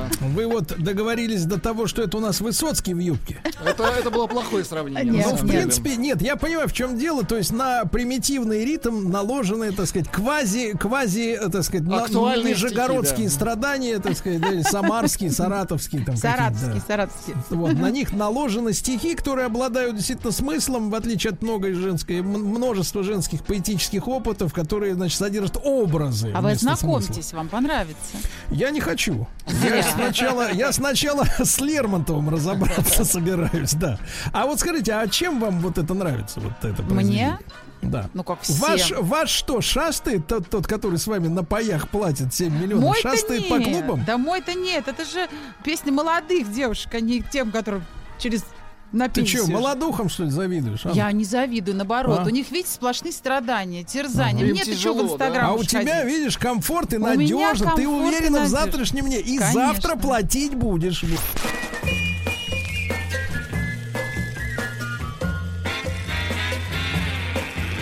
Новая музыкальная программа. Так, ну ладно, я смотрю, у нас, в принципе, и юмор в стране, и искусство как-то делится на кластеры. Это у нас женское искусство для женщин, это для мужчин, это для хипстеров. В общем, раздробленность культурная присутствует, правильно? Абсолютно. Не да. соглашусь. Вы не Шире согласитесь, надо потому что и смотреть. в этом вы хотите со мной раздробиться. Нет, я наоборот Даже- хочу вас приобщить. Я хочу, Не надо меня шире. приобщать, не надо меня приобщать к этой сатире. Анюта всю неделю с вами Так. хочет раздробиться. Да, да. Нет, Сейчас неправда, раздробимся. Значит, э, Владуля, ну а Да, вы-то я вам как принес- эстет наш. Я Да. вам принес зарубежного артиста, раскопал тут такого э, интересного товарища. Его зовут Сидни Барнс. Ой, я Это- была уверена, что это женщина. Сидни? Ну, почему? Ну, как, как Саша. Кроуфорд. Как Саша. Саша Да? может быть. Сидни как Саша, ясно? Да, да, да.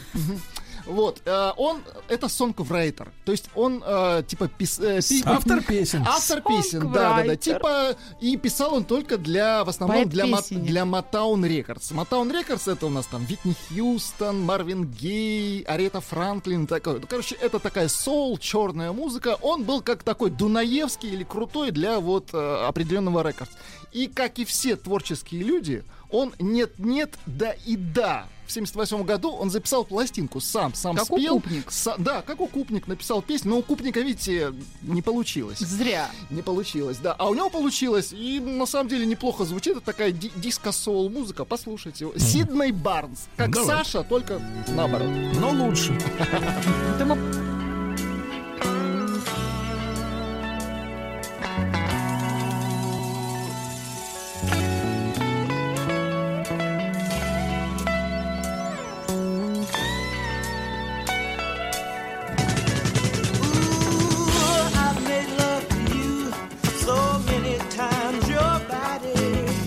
friend.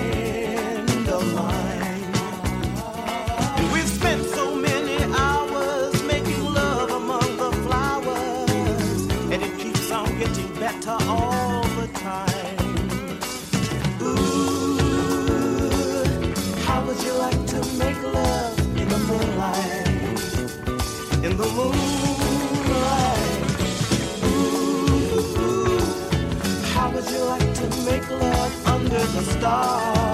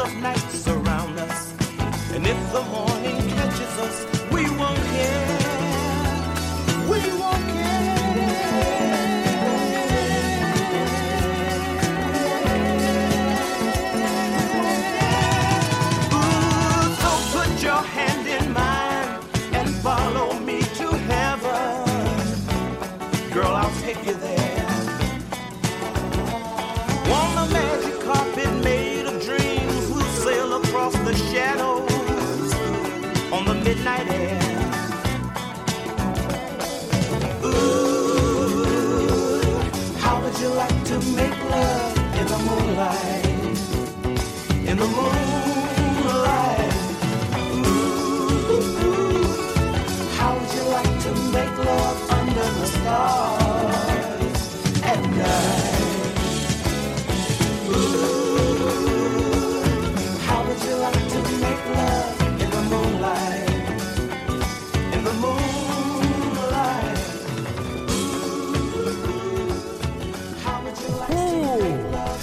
Так, как Владик. вам?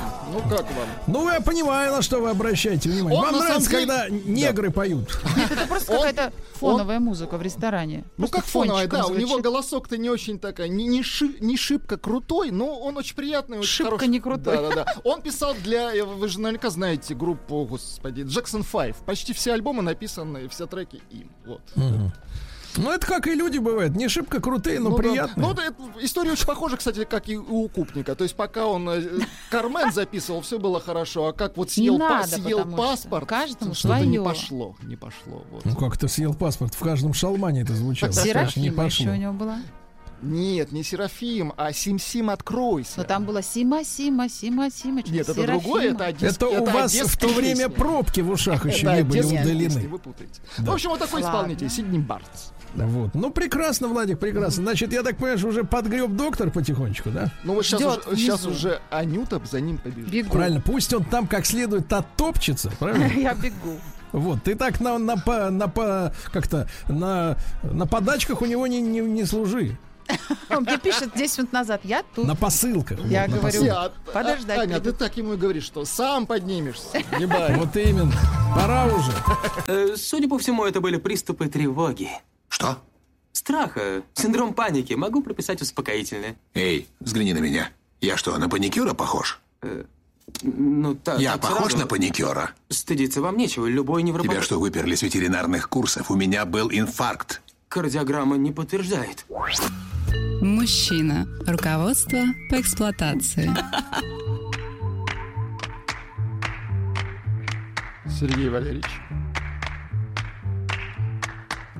Он, видимо, чем-то занят. Доктор, здравствуйте. утро. Здрасте, здрасте. Да, да, да. Давайте не дожидаться Сергея. Начинайте свою авторскую программу. Минуточку, ну, Здрасте, здрасте, папаша, рад вас слышать. Ну что, час сна этого достаточно сегодня, доктор. правильно? Кошмар, просто кошмар. Ну вы А что вы делали? Вы любили это? Как, какой вы любопытный, пипец. Какой Доктор любопытный. любил себя. Доктор, только осторожно. Вот Кошмар. смотри, у тебя, когда ты не досыпаешь, у тебя начинают проскальзывать запрещенные в Согласен. России словечки. Согласен, согласен. Так вот, Анатолий Яковлевич Добин, выспавшийся, скажем так, и сегодня тема заявлена как страх отвержения. Помните, был такой отвергнутые? а? Отверженные. Да-да-да. Да. Ну, Да. или так. Да, да. Как-то так. Да, значит, а, напомню, о чем мы, мы говорили в прошлый раз. Будьте любезны, да. Уже смешно даже начинать так каждый раз. Ладно, хорошо. Даже неприлично, Да, вообще просто. В прошлый раз мы говорили о запрете выражать себя, проявлять, проявлять себя, свое желание. И многие из нас росли в атмосфере постоянного давления, осуждения, стыда, вины, где тебя все время одергивают за любые живые проявления, за любые спонтанные проявления. Это не говори, это не делай. И вообще, как ты себя ведешь, например. Еще, знаете, вот я периодически там бывал, когда видел странную манеру некоторых родителей на каждом... Ну, во-первых, странная манера, когда вы выходите во двор, вы можете видеть, некоторые родители постоянно одергивают на каждом шагу детей, просто на Причем каждом делает шагу. это громко. Да, что это не это, то не это. И даже в гостях, например. Могут под столом одернуть там и прошептать, дома у меня получишь. Вот. Это, конечно, все очень душная атмосфера. И вот мы говорили с вами о душной атмосфере, в которой никакие живые проявления невозможны. И где любая спонтанность и живость встречает реакцию непонимания, отвержения, критики. И затем человек начинает впоследствии также безжалостно обращаться с самим собой. Иногда даже с ненавистью к себе. Иногда даже со зверской ненавистью к себе. Вот, он все время критикует себя, одергивает себя, все время боится осуждения, боится выражать себя, боится проявлять себя. И живет так, как будто каждую секунду может прилететь. Причем непонятно за что и что он сделал не так. И им кажется, что с ними в принципе что-то не так, что они какие-то неправильные, неадекватные. Они вот если бы вы, Анатолий, вели бы лекцию на либеральной радиостанции, вам бы сказали, а это наследие 37 года, это у нас в генах, что ну, может это прилететь. понятно, надо все, ну, это нудно, нудно, нудно. Поэтому вы здесь. Хорошо, да, ладно, это нудно. Вот. Все кровавый Сталин. Вот, ну, ну, наверное, ну это, ну что-то, разбавьте, я не знаю, в конце концов. Коммуняки. Ну да, да, кровавый режим. Ну ладно, окей. А, да. Коммуняки. А вот, вот, да, да. Нет, это очень похоже на Анунаки. Хорошо, окей, ладно. Но Мы с либералами я тоже дружу. С доктора. либералами я Да я тоже знаю, вы дружу. универсал, док. Кошмар. Нет, нет, давайте так, давайте так. Вы дружите с нами, а они вам платят. Нет, они мне не платят, к сожалению. Если бы платили, я бы дружил с ними. Но если они мне не платят, и вы мне не платите, то я дружу с вами. С вами Если веселее, да? выбирать так, да, да, да. Ну, Ладно. продолжаем. Хорошо, так вот. Так вот, они чувствуют постоянную тревогу. Мы об этом в прошлый раз говорили. Боятся, что другие это заметят и отвернутся от них, бросят, будут осуждать, будут критиковать. И это очень мешает этим людям жить, радоваться жизни, чувствовать удовольствие и радость от выражения своего желания, от общения с другими людьми. Вот, это то, о чем мы говорили в прошлый раз. И я думаю, что в развитии темы нам сегодня и в следующий раз стоит чуть подробнее поговорить о том, что такое ложное я и откуда оно берется. Вот. В норме вообще, если вообще в человеческих суще- отношениях существует такое понятие, как норма, потому что никак- никогда в жизни я не видел никакой нормы. Вообще никогда. Нормальных нет, вы это говорили уже, Да, да, да, и да. не раз. Да, но тем не менее, в условной норме, в условной норме, наши первые живые, спонтанные проявления встречаются со стороны окружения с теплотой, с принятием. Посмотрите, как мать смотрит на малыша, на его спонтанные проявления. С какой любовью, с каким принятием. Вот. А, а, на... Вы про фразу «мы покакали»? Например, например. Э, Ну, почему бы и нет? А почему бы и нет, действительно? а? Действительно, а А я вот лично, меня эта фраза умиляет, и мне она очень Да, нравится. абсолютно. Но никогда малышу по- под 50. Я вообще считаю, что все, что говорит мать, это правильно. Да, но мы можем все-таки, если мы вот 50, то мы покакали, это не очень уместно. Вот. Даже одеть шапку более уместно в этой ситуации. Доктор. Хорошо, хорошо. Держимся. Ладно, держимся, держимся, держимся. Так вот, значит, спонтанные и живые проявления малыша, иногда даже не очень удобные, например, как те, что вы описали, встречаются с теплотой, с любовью. Описался, ну ничего страшного. Это даже по-своему мило. Вот. И так мы учимся проявлять себя. И вот с этого начинается наша возможность быть собой рядом с другим. Что на- наши спонтанные проявления встречаются с любовью. Или, по крайней мере, замечены и принимаются. И мы чувствуем, что наши живые проявления, наши желания, наши чувства вполне уместны и могут быть приняты, а мы можем быть со всем этим любимы. Даже если мы не всегда удобны. Вот. Даже если мы облажались. Нас принимают. Да, даже если обделались в конце концов. Да что ж такое? Ну все, ну... Я понял, что... вы- Нет, у нас мы вам ничего не позволим. Какой кошмар. Сбили доктора, видите, он Сбили, пошел другой тропинкой, скользкой. Конечно. Так вот, даже если мы злимся, нас все равно принимают и любят. Вот. Но так, к сожалению, происходит далеко не всегда. И далеко не у всех.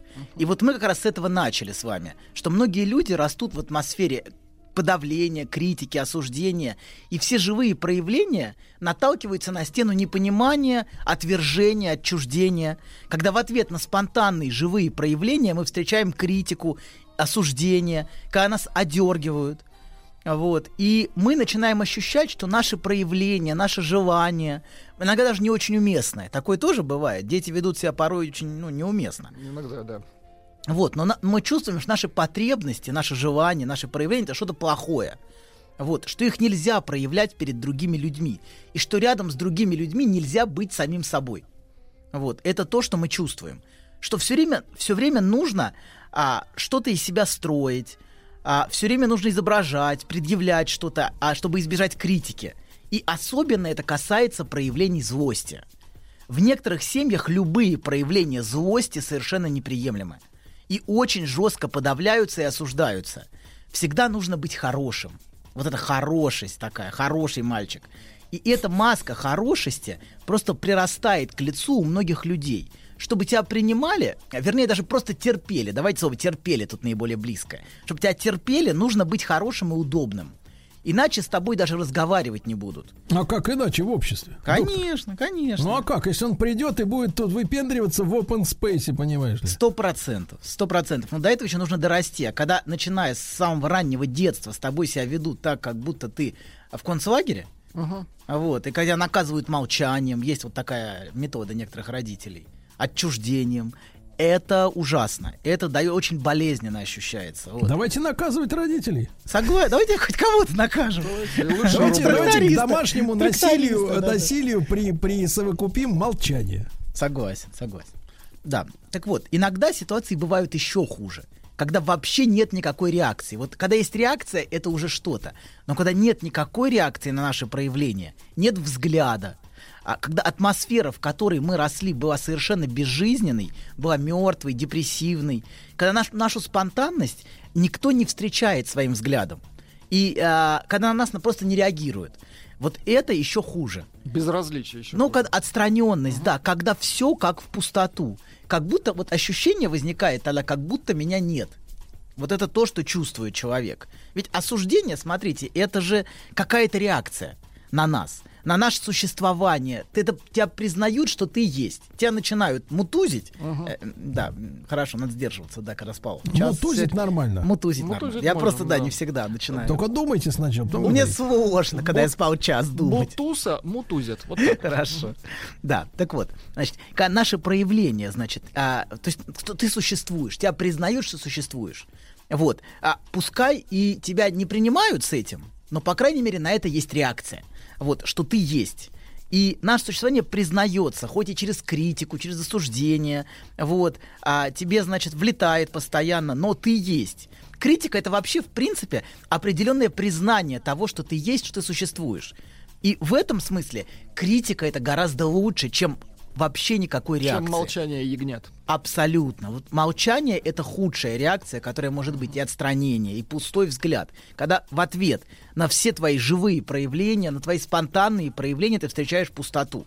Когда ты ждешь реакции, а ничего не происходит. И вот это самое ужасное. И вот это ощущение знакомо многим. Знаете, вы ждете, что сейчас там что-то будет. Вот. Или... а, То есть да. ты ждешь какую-то реакцию на выстрел, да? Например, да. А никакой реакции нет. Вот. Так бывает, например, когда родитель находится в депрессии. И когда ребенок видит совершенно замороженное лицо матери, вот, а, когда в такую маску, маску депрессивную, когда я не нахожу никакого отражения в этом лице. Ведь где главное отражение происходит? А, в лице. Лицо это зеркало, которое отражает, это мимика, знаете, вот если посмотрите на мимику, как мать смотрит на ребенка, то это бесконечное от- взаимоотражение, понимаете, вот эта взаимность, вот это взгляды, вот. А бывает так, что лицо замороженное, когда депрессия, например, у Ну, или матери. когда мама в отключке. Ну, когда мама в отключке, да. Вот. И тогда возникает ощущение, что меня не существует. Потому что я существую изначально во взгляде, в реакции на меня. Вот. А тут возникает ощущение моего несуществования, если другой человек не отражает меня своим взглядом, своими реакциями, вот вообще не отражает меня, потому что другой, он должен отражать меня изначально. Вот. И мы теряем контакт со своей живой частью, со своей спонтанностью, понимаете? Когда, мы, в- когда это идет все в пустоту, вот когда, например, ребенок проявляет себя, мать смеется, или даже если мать злится, понимаете, это не в пустоту. А если ничего в ответ, то получается, что все твои, все твои проявления они идут в пустоту. Вот. А вообще... Это называется писать в стол. Писать в Стол, стол, да. А да. чем это грозит? Чем это опасно вообще? Ну, смотрите. Писателю Нобелевской премии или? Конечно. Нет, он не пишет. Никто не пишет в стол. Есть внутренний читатель, понимаете, и внутренний зритель. А если его нету, это самое ужасное. Когда никого нету, и ты живешь как в пустоте. Вот. Э, никто не пишет в стол. То есть все пишут в стол, но на самом деле Сначала читают, прежде но чем положить в стол. внутреннему, да. Когда ты пишешь, ты почитай, и у тебя все есть внутренний читатель. Вот, адресат твой. Это может быть реальный человек, это может быть фантазийный, я не знаю. Может быть, Булгаков Сталину писал внутренне. Все-таки как-то эта фигура для него была значима. Например, если в Сталине Может быть, Троцкий Сталин написал. Троцкий. Сталину письма писали? Ну, я имею в виду в голове, когда писал. Вот, кто был его адресатом. Вот, ну давайте вернемся, да. Так вот, наши проявления и на- наши отношения с самим собой всегда лежат через другого, через отражение нас, через принятие нас. Самодостаточность — это просто нарциссический фантазм. Ничего более. Нет никакой самодостаточности. Вообще это полная чушь. Выбросьте эту вообще Ну вот мысль. смотрите, сегодня же есть, Да. например, ТикТок и Инстаграм. Вот пишешь социальные и, сети, и да, читают, сути, они да. же выполняют эту роль этих э, Да. мычащих Реакция, родителей. реакция. Да, Да-да-да. абсолютно, реакция. На меня есть реакция. А хуже, когда ни одного лайка нет. Представляете, вообще никакой реакции. Ты сделал Тогда пост. ты не живой, если нет Ну как-то странно, это неприятно. Вообще никто, никто ни одного Но ответа. можно купить лайк. Согласен, сог- это решение, имейте в виду. Так вот. А, Купленная реакция. Да, Хорошо. так вот, значит, самодостаточность — фантазм. Нам с первых секунд нашей жизни очень важен и нужен другой, который смотрит на нас, принимает нас, отражает нас, любит нас, для которого мы существуем. А если никакого отражения не было, то у нас возникает ощущение, что меня как будто нет. Слушайте, а что тогда Подождите, значит времени фраза, нет. погодите, времени вопрос, нет. Важный вопрос, важный, док, важный. А что значит фраза тогда «Господь любит тебя»? А? По- Да, абсолютно, адресат есть. Очень важно. Господь это, по крайней мере, тот фундаментальный адресат, Вот который тебя... последний адресат. Да, который тебя Это у принимает. вас последний. А у меня первый. А у вас первый, Да, понимаю, да, но вы же первый. нарцисс. Так вот, да, да, да, да, да, да, да. Понятно. Господи, не смотри на них. Я, я, я, я, я, Так вот, еще да, так вот, а значит, если никакого отражения не было, у нас возникает ощущение, что меня как будто нет, что я как тень, что я не могу, а, не могу ничего изменить, повлиять не могу на другого. Знаете, это ощущение бессилия полного, что ты не можешь повлиять, что не можешь вызвать реакции внутренней. Это приводит к очень глубокому ощущению пустоты внутри. А вот, как будто внутри тебя незаполняемая бездна, которая может тебя поглотить. Вот такие, вот такие образы могут приходить. Возникает ощущение, что со мной фундаментально что-то не так. Что в глубине какой-то не такой, какой-то неправильный, дефектный. Ощущение, что в глубине есть что-то, что никогда и никем не, не будет услышано и принято. Это вот такие ощущения могут возникать, что это что-то ужасное, что-то отвратительное. Иногда это ощущается как бомба, например, фантазии, которую я ношу в себе и которая может взорваться и все разрушить. Разрушить все отношения. Вот что такое бомба? Бомба — это что-то невыносимое для другого во мне. Что-то неприемлемое, что-то не, что не может быть принято, и что все раз... Критическое. Критическое, да, это вот этот образ бомбы. И постоянная тревога, например, что другой увидит во мне что-то плохое. Вот так, такие ощущения, что достойное осуждение, достойное критики, что от меня отвернутся, бросят, скажут, фу, какой ты ужасный. Вот эта реакция, вот это ожидание такой реакции, она может пропитывать всю жизнь человека. Он всю жизнь может ощущать, а, что вот, вот этот момент наступит. То есть он все время живет, знаете, вот этого ощущения страшного суда. И это каждая секунда для него этот страшный суд, что вот сейчас случится, сейчас произойдет, сейчас будет что-то ужасное. И в результате, а то, что могло бы ощущаться как источник жизни, спонтанности, живости, если и на это есть реакции, понимаете? Это ощущается как источник стыда, Мгм. как источник а, того, за что меня должны отвергнуть. Вместо вдохновения. Да, вместо полета, вместо вот наслаждения от собственных проявлений, от желания, ощущение, что любые мои проявления вызовут отвержение и будут не приняты никем. Вот. И такие люди просто пропитаны страхом отвержения. Вот. Я специально немного нагоняю драматизм во всем этом. Ну, вы Я слышите. чувствую. Да, Вы- абсолютно. Да, вы я в этом это... мастер. Запах драматизма Мы уже вам доверяем. просочился. Во-первых, да, во-первых, я мало, мало спал, и поэтому да, в это я чувствую смысле. драматизм. Ой, Хочется надо, а драмы. то мы будем драмы. завидовать, почему Драма. вы мало спали. Неважно, ну просто мало. Короче, да, поэтому немножко просто я пытаюсь пояснить свое Вы, психи- вы сегодня как раз свое это, это бомба, которая может психическое, разорваться. Да, психическое состояние пытаюсь пояснить. Знаете, вас просто. может простить только одно, если вы скажете, что вы всю ночь ели. И пили. Кажется, папа ворует мое молоко. Помните картинку? Ночью я видел папу с мамой. Кажется, папа. Так вот, ладно. Короче, я специально нагоняю драматизм, уж, но для того, чтобы ощущ- вы могли это прочувствовать, понимаете, да, вот это ощущение, ну, как бы в глубине. Обычно все это несколько мягче. Вот. И за. Но а, в любом и в любом случае человек, тем не менее, всегда чувствует стыд за свои проявления. Вот это всегда ощущается. И некоторые могут потом часами переживать после того, как позволили себе спонтанно проявить себя прокручивая в голове, что о них после этого подумают другие, а будут ли их осуждать, вот какая, какую реакцию это вызовет, что подумает начальник, что подумают знакомые, и вообще, зачем я это сделал, а, переживают, что их проявления себя были совершенно неуместны. Вот. И что делать этого не стоило, не стоило говорить. И вот как же глупо и жалко я выглядел. Это вот это ощущение от самого себя, которое а, человек может, ну вот, может чувствовать. Вот это ощущение, что мое проявление, оно какое-то неуместное. Вот это, знаете, вот, когда он чувствует, что его, встре- его не встречали, его не принимали, на него не реагировали, то и ощущение собственной неуместности остается. Ну, он типа закрывается. Да, да, да, абсолютно. И он не может проявлять себя, в принципе, нет легкости. Вот то, чего не хватает, очень не хватает легкости. Вот этой легкости проявления себя перед другим, легкости, а, ну как-то Ну, Вот реакции. как был хороший пример с горшком, вот, вот такой легкости. Да? Абсолютно, конечно. Вот, Владик, не провоцируй доктора. Да, да, и Сергею знакома эта легкость. Она прямо ощущается, он готов, готов. Его с радостью принимают. Полет, конечно. Надо говорить с радостью. Молодец, Сережа. Сережа, Молодец. ты сделал это, Сережа. Умница. Круто, круто. Нет, мы, нет, мы сделали это вместе, команда. Семьей, семьей. Прекрасно. Мы семья. И Сережа не закрылся. Очень хорошо. Сережа не закрылся, а мог бы закрыться и терпеть, Конечно, терпеть, терпеть, и да. бояться, и каждый раз после этого чувствовать себя а, ужасным, Да. ужасным, плохим и отвратительным. А я хороший. Вы классный, Сергей, вы просто Вы практически классный. художником Абсолютно, конечно, конечно, а так и есть, а некоторые так и делают. Посмотрите не на современное не будет. искусство. Да-да-да. Конечно, они так и рисуют. Но Это же прекратите искусство не трогать. современное, современное, Современное, искусство. Современное искусство отражает пульс времени. Конечно, конечно, конечно. Конечно, И видел. запах. Зап- Значит, запах. Анатолий Ильич, а один ко- ко- короткий вопрос. А почему нужно чувствовать легкость? Зачем она нужна в повсе- повседневной Вообще не взрослой понимаю. жизни? Вообще Кстати, не по- понимаю. пропадают же некие, некие границы, грани.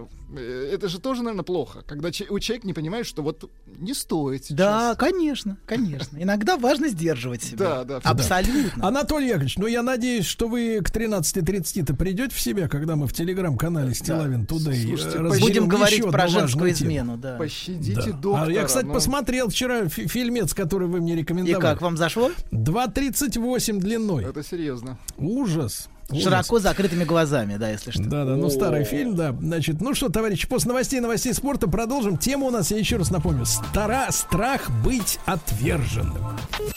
Расскажите про свой сон. Я сплю крепким сном. Слышу плач младенца. Иду к холодильнику, чтобы достать молока. Несу ребенку молоко. А оно черное, Бен. Скажи, что это значит? Только без грязи про мою мамашу. Мужчина. Руководство по эксплуатации.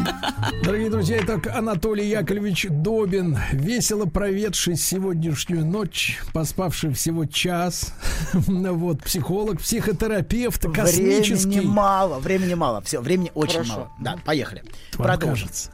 Нет, нет, правда. Если наши спонтанные живые проявления, начиная с младенчества, не встречаются, не принимаются нашим окружением, а наоборот осуждаются или игнорируются, то мы чувствуем в результате глубокий стыд за самих себя. Нам начинает казаться, что в нас есть что-то постыдное, неприемлемое, что если другие увидят, нас отвергнут. Вот, и мы лишаемся связи с чем-то живым внутри, внутри нас. Мы теряем вот эту связь с пульсацией жизни. Э, Мы теряем ощущение, что жизнь это круто, что жить вообще круто. Вот, и жизнь из удовольствия становится невыносимой ношей, с постоянным ощущением усталости, измотанности. Вот. А в отношениях у нас формируется то, что Винникот назвал ложным «я». И вот э, ложное «я» — это адаптивная маска, которую мы на себя одеваем, чтобы быть принятым. Вот ложное «я» — это маска, с помощью которой мы подстраиваемся под окружение, под ожидание, под требования, чтобы нам не прилетело, чтобы не сталкиваться каждый раз с отвержением, с болью. И ребенок, у которого сформировалось ложное «я», часто становится удобным. Вот удобность. Вот. А, совершен... а соответствующим требованиям, ожиданиям, какой же хороший, послушный, тихий ребенок. Но при этом это совершенно не живой ребенок а его спонтанность, его живые проявления явно или неявно отвергаются. Но если мы чувствуем, что важнейшая часть нашего существа отвергается, а наша спонтанность это важнейшая часть нашего существа, наша живость и наше желание, то в результате в, в глубине мы очень сильно злимся на это. Понимаете, когда фундаментальная часть нашего существа отвергается. И может быть про это говорят в тихом омуте черти водятся. Тихий омут это полностью соответствующий а, всему, знаете, такой правильный, хороший, а внутренне наполнен гневом, злостью и скрытой тайной от других жизнью. Причем сила подавленной злости часто очень велика. А, и возвращение к себе, к своим чувствам начинается часто именно с переживания силы своей внутренней злости. Я вспоминаю, как внешне спокойная девушка, которая никогда ни на кого не злилась, вообще всегда спокойная, правильно? и вдруг с яростью в голосе выпалила. Я просто вспоминаю эту сцену, ну, у знакомых моих. Вот. Да я хочу тебя швырнуть так, чтобы ты, сволочь, отлетел вон к тем гаражам. Какой же ты душный. И вот это прорвалось прям изнутри нее. Прям вот это удивительно. отлетел? Ну почему я сразу? Это Чё? доктор наблюдал. Наблюдал, Грузии- это про меня. Все так говорят. Все так говорят Ну, говорят, Грузию. некоторые так говорят. был. Некоторые, был Потому что- разговор, да, сказали, ну что, бывает. Я сказал, да, хорошо, я пойду, пока. Ну ладно, вернемся. И именно с ощущения реальной силы гнева внутри себя часто начинается возврат к себе, к ощущению жизни. Когда ты позволяешь себе выражать свои реальные чувства. Хотя такие люди больше всего на свете боятся проявлять свой гнев и свою злость. Больше всего на свете и даже чувствовать эту злость как свою. Вот что важно здесь. Есть хороший фильм «Реквием» Ханса Шмидта по реальной истории про немецкую девушку, из которой изгоняли бесов, и она от этого умерла. Ну, дьявола изгоняли. Вот. И там видно, что ее бесы — это ее огромная ненависть холодной и уничтожающей матери. Вот эти бесы, которыми она наполнена. И ненависть, которую она очень боится переживать как свою собственную. У нее очень много гнева, но это как бы не ее гнев. То есть гнев не субъективирован, а отчужден. Она не может позволить себе ощущать эту злость как свою злость. Это бесы, это не я. То есть это видно прям, как из нее все это прорывается в отношении матери. Вот. Но это не она, как бы. Это вот, э, это, это вот бесы. Вот. И то есть это, это не я, вот что важно. И это не мое. Это что-то во мне плохое. Вообще, как правило, главный запрет в семьях, где у ребенка формируется ложное я, это запрет злиться и проявлять свою злость. А злость всегда связана со спонтанностью. Вот какой-то контакт со злостью важен, чтобы проявлять себя. Нужно иметь этот контакт, хотя бы минимальный, понимаете? Не надо хамить другим, хамить не надо. Но иметь контакт с чем-то живым, знаете, вот это агрессивность, Так может пойти в, в секцию бокса? Например, это тоже неплохо. Короче говоря, в результате а, а, человек, который формируется ложное я, где есть запрет проявлять свою злость, человек даже уже будучи взрослым, а, очень боится эту злость проявлять. У них очень сильный страх, что за мою злость я буду отвергнут. И страх, что отношения с другим этого не выдержат. Что отношения держатся только на условии того, что я удобен. Вот, и что я ничего не жду. Человек чувствует, что он наедине с собой один может что-то чувствовать, может злиться, или вновь и вновь прокручивать одни и те же моменты обиды, прокручивать массу вещей, которые он хотел бы высказать. Он видит, как он это высказывает, он представляет это, и он прям это чувствует, что я выскажу. Но когда появляется другой человек, которому все это адресовано, он никогда не будет это высказывать. Он как будто теряет с этим контакт. Со всеми этими чувствами, переживаниями, Так, так, а что происходит которые с ним, у него были. когда он под шофе? А под шофе он может вот как раз это не я, понимаете, да? Это не я, это вот алкоголь. бесы. Это легитимно, да, это бесы. Это легитимно можно, понимаете, да? Как будто это снимает ответственность за твои проявления. А так ты проявлять себя не можешь. Вот. Если не спал, например, час, если спал час, то можно себя вести развязно в эфире. А если вот... Вам виднее. А, да, а если вот нет, то нет, понимаете, как бы легитимность исчезает, понимаете, нужно чем-то прикрыться, чтобы быть вот собой, чтобы быть раз, развязанным. Ладно, короче говоря, значит, а, да, он стоит, становится удобным, как только, как только появляется другой, он тут же не может проявлять себя. Тут же все, что он хотел высказать, невозможно высказать. Он становится удобным, начинает подстраиваться, бояться отвержения. Вот как если бы за дверью это был один человек, злящийся, а когда заходит в комнату, чтобы все это высказать, тут же становится чрезмерно вежливым, удобным, подстраивающимся. То есть зайти в комнату, это как бы вот в отношениях появиться, появляется другой.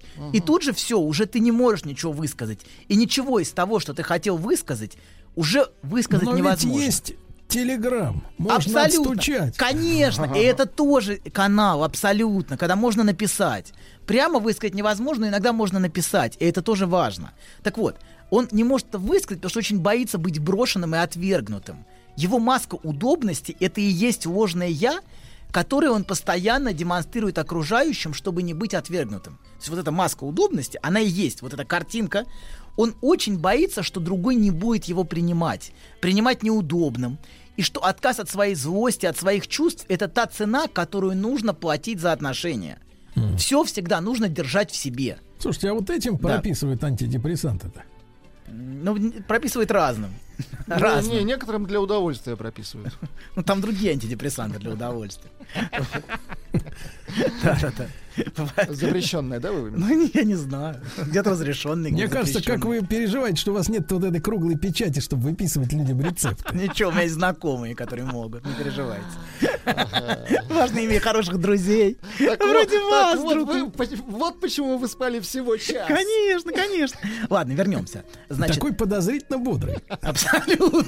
Что-то все время, все время штыренный какой-то. Странно все это, правда? Согласен. Ладно, вернемся. Всегда все нужно держать в себе. Вот, а, как будто отношения, где тебя принимают, невозможны в принципе. Что самим собой рядом с другим быть невозможно. И приходится отказаться или от отношений с другим, или от самого себя. То есть, с одной стороны, у них страх близости, потому что сближаясь с другим, они теряют себя. А с другой стороны, после короткой рекламы. Знаешь, забавно, вот выложил тебе все. И вроде как полегчало. Нет, серьезно, будто сбросил тяжесть. Молодец. Я... А вы... Док, спасибо. Мужчина. Руководство по эксплуатации. Вот опять кто-то сбросил, да. Ну что. Анатолий Яковлевич. Так Да. вот, во-вторых, Времени мало. Значит, с одной стороны, у них страх близости, потому что, сближаясь с другим, они теряют себя и теряют контакт с собственными чувствами. Это уже не я. Они одевают маску удобности, того, кем они не являются, но пытаются соответствовать тому, что хочет другой, и при этом их собственные чувства, понимаете, они с ними теряют полностью контакт. Вот, поэтому они боятся на самом деле близости, и боятся, потому что это как будто потерять себя. А, да, и причем это происходит совершенно автоматически. И они чувствуют себя не собой, и им от этого очень тяжело. То есть это происходит на автомате, они даже не рефлексируют, когда они начинают подстраиваться. А с другой стороны, у них очень сильный страх брошенности. Страх оставленности, что ты останешься один, что тебя отвернутся, что тебя бросят. Они чувствуют, что если они позволят себе чуть-чуть больше, если они позволят себе хоть немножко проявить себя, их их может а, тут же или чуть позже накрывать паника. То есть, что все, сейчас ужас, это катастрофа. И зачем я это сделал, зачем я это сказал? Это так глупо, не надо было. Вот. И они могут, например, не могут заснуть часами, прокручивая, прокручивая это в голове. Или просыпаются в тревоге посреди ночи. В тревоге, зачем вот я проявил себя? С ощущением, что они сделали что-то ужасное, и теперь от них отвернутся, что их уволят, что их бросят. Они постоянно могут прокручивать за самые минимальные проявления себя. Просто, ну, вообще минимум, а для них это уже как будто они перешли границу. Или если они проявили свой гнев чуть-чуть, они боятся, что уже все как бы все закончилось, отношения закончились, все порвано, все разрушено. А ощущение, что отношения очень хрупкие, понимаете? Как будто они не могут выдержать ничего, эти отношения. Никаких проявлений гнева, злости, раздражения, все. Как бы, если ты проявил себя, то все, должен быть готов к тому, что все закончилось. Вообще. Вот. И что их не будут терпеть больше. Вот, причем даже самого минимального проявления собственного недовольства и а, а, а, просто собственного я даже проявления ощущаются ими как совершенно неприемлемые для других. Но это они так чувствуют, важно понимать. И что терпение других вот-вот закончится. Еще они живут в ощущении, что вот-вот, вот-вот страшный суд настанет. Что терпение ко мне вот-вот кончится. И они живут в страхе перед этим моментом. Вот-вот и все. А ты кто? Я смерть, и что? И все. Вот. И внутренне они чувствуют себя не вправе ни на что. Вот это ощущение внутреннее. Даже когда они, даже когда они решаются что-то сказать, например, и готовы уже, у них пересыхает в горле, они теряют голос, возникает ступор, дрожит голос. Они буквально теряют голос, вот прям вообще пропал голос. Вот. И ощущение у них возникает, как же жалко я выгляжу очень часто. Вот это ощущение от себя и презрение к себе, которым они наполнены.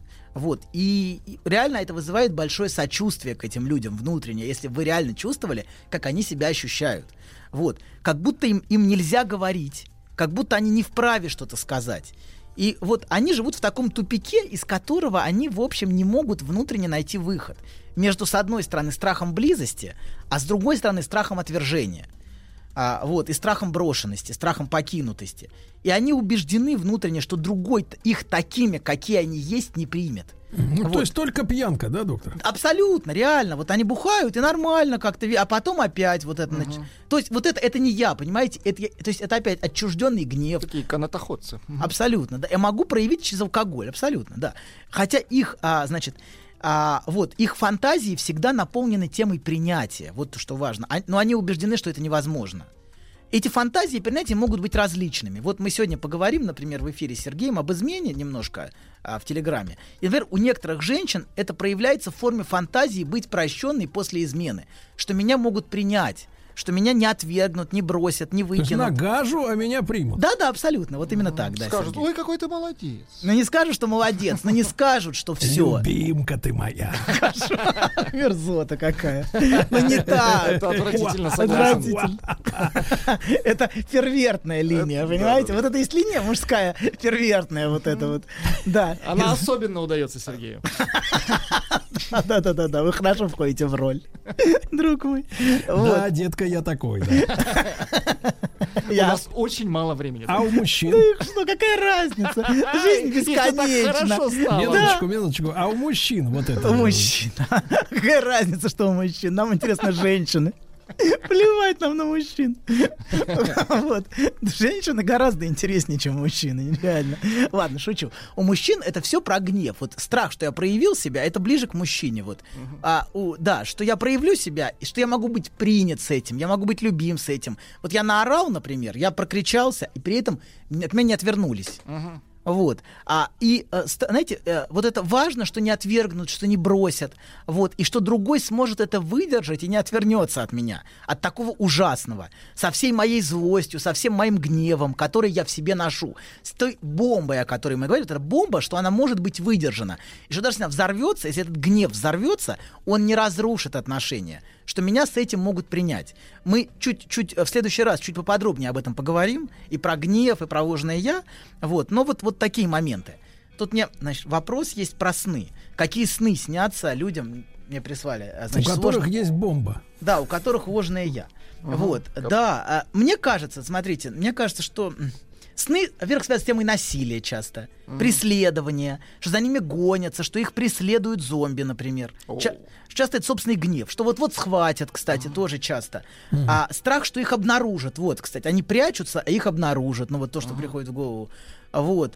Доктор, а, Что я не могу добраться до места, кстати, вот тоже бывает. сон. Добраться до места. Как-то вот это, да, какие-то туннели, проходы, метро, переходы, метро, просто что приходит в голову сейчас сходу. Как-то вот, да. А что вот ну, можно сделать? Какой вывод, если приснилось, что меня приняла наконец Моника Белуччи? О, у вас мечтать не вредно, друг мой. Мечтать Я не мечтал, это сон, вы Да, знаете, не, это сон. мечтать не Такие вредно. сны нужно, конечно, записывать. Вы знаете, она такая классная. А почему именно. Моника Белуччи, интересно? Не знаю, Ведь много других есть. Вы как-то прям у вас как-то тем вот интересно, кстати. Кого вы интересуете? Ну, она просто опытная, Кем? она такая взрослая. Она, уже. да, с опытом женщина? Конечно, конечно. Mature? Зрелая? Mature надо говорить, а не major. Да, ну, короче говоря, вот это мотив выбраться на свет Божий. Вот эти, знаете, невозможность выбраться. И невозможность, ты где-то вот ходишь, невозможно вот как-то добраться. И до того места, где твое место. А не все время где-то вот, ну, в какой-то невозможности бесконечной. Вот это ощущение, вот я думаю, что-то вот в этом духе. Хорошо. Друзья мои, ну, мы приглашаем вас э, с Анатолием Яковлевичем э, в половине второго по Москве присоединяться. Если нет, то будет запись э, в телеграм-канале Стилавин Today. Поговорим о природе женской измены. Некоторые пишут, зачем нам это знать? Затем, чтобы не наступать на грабли дважды. Вот зачем. Анатолий Яковлевич, обнимаем. До встречи. Пока-пока. Еще больше подкастов «Маяка» насмотрим.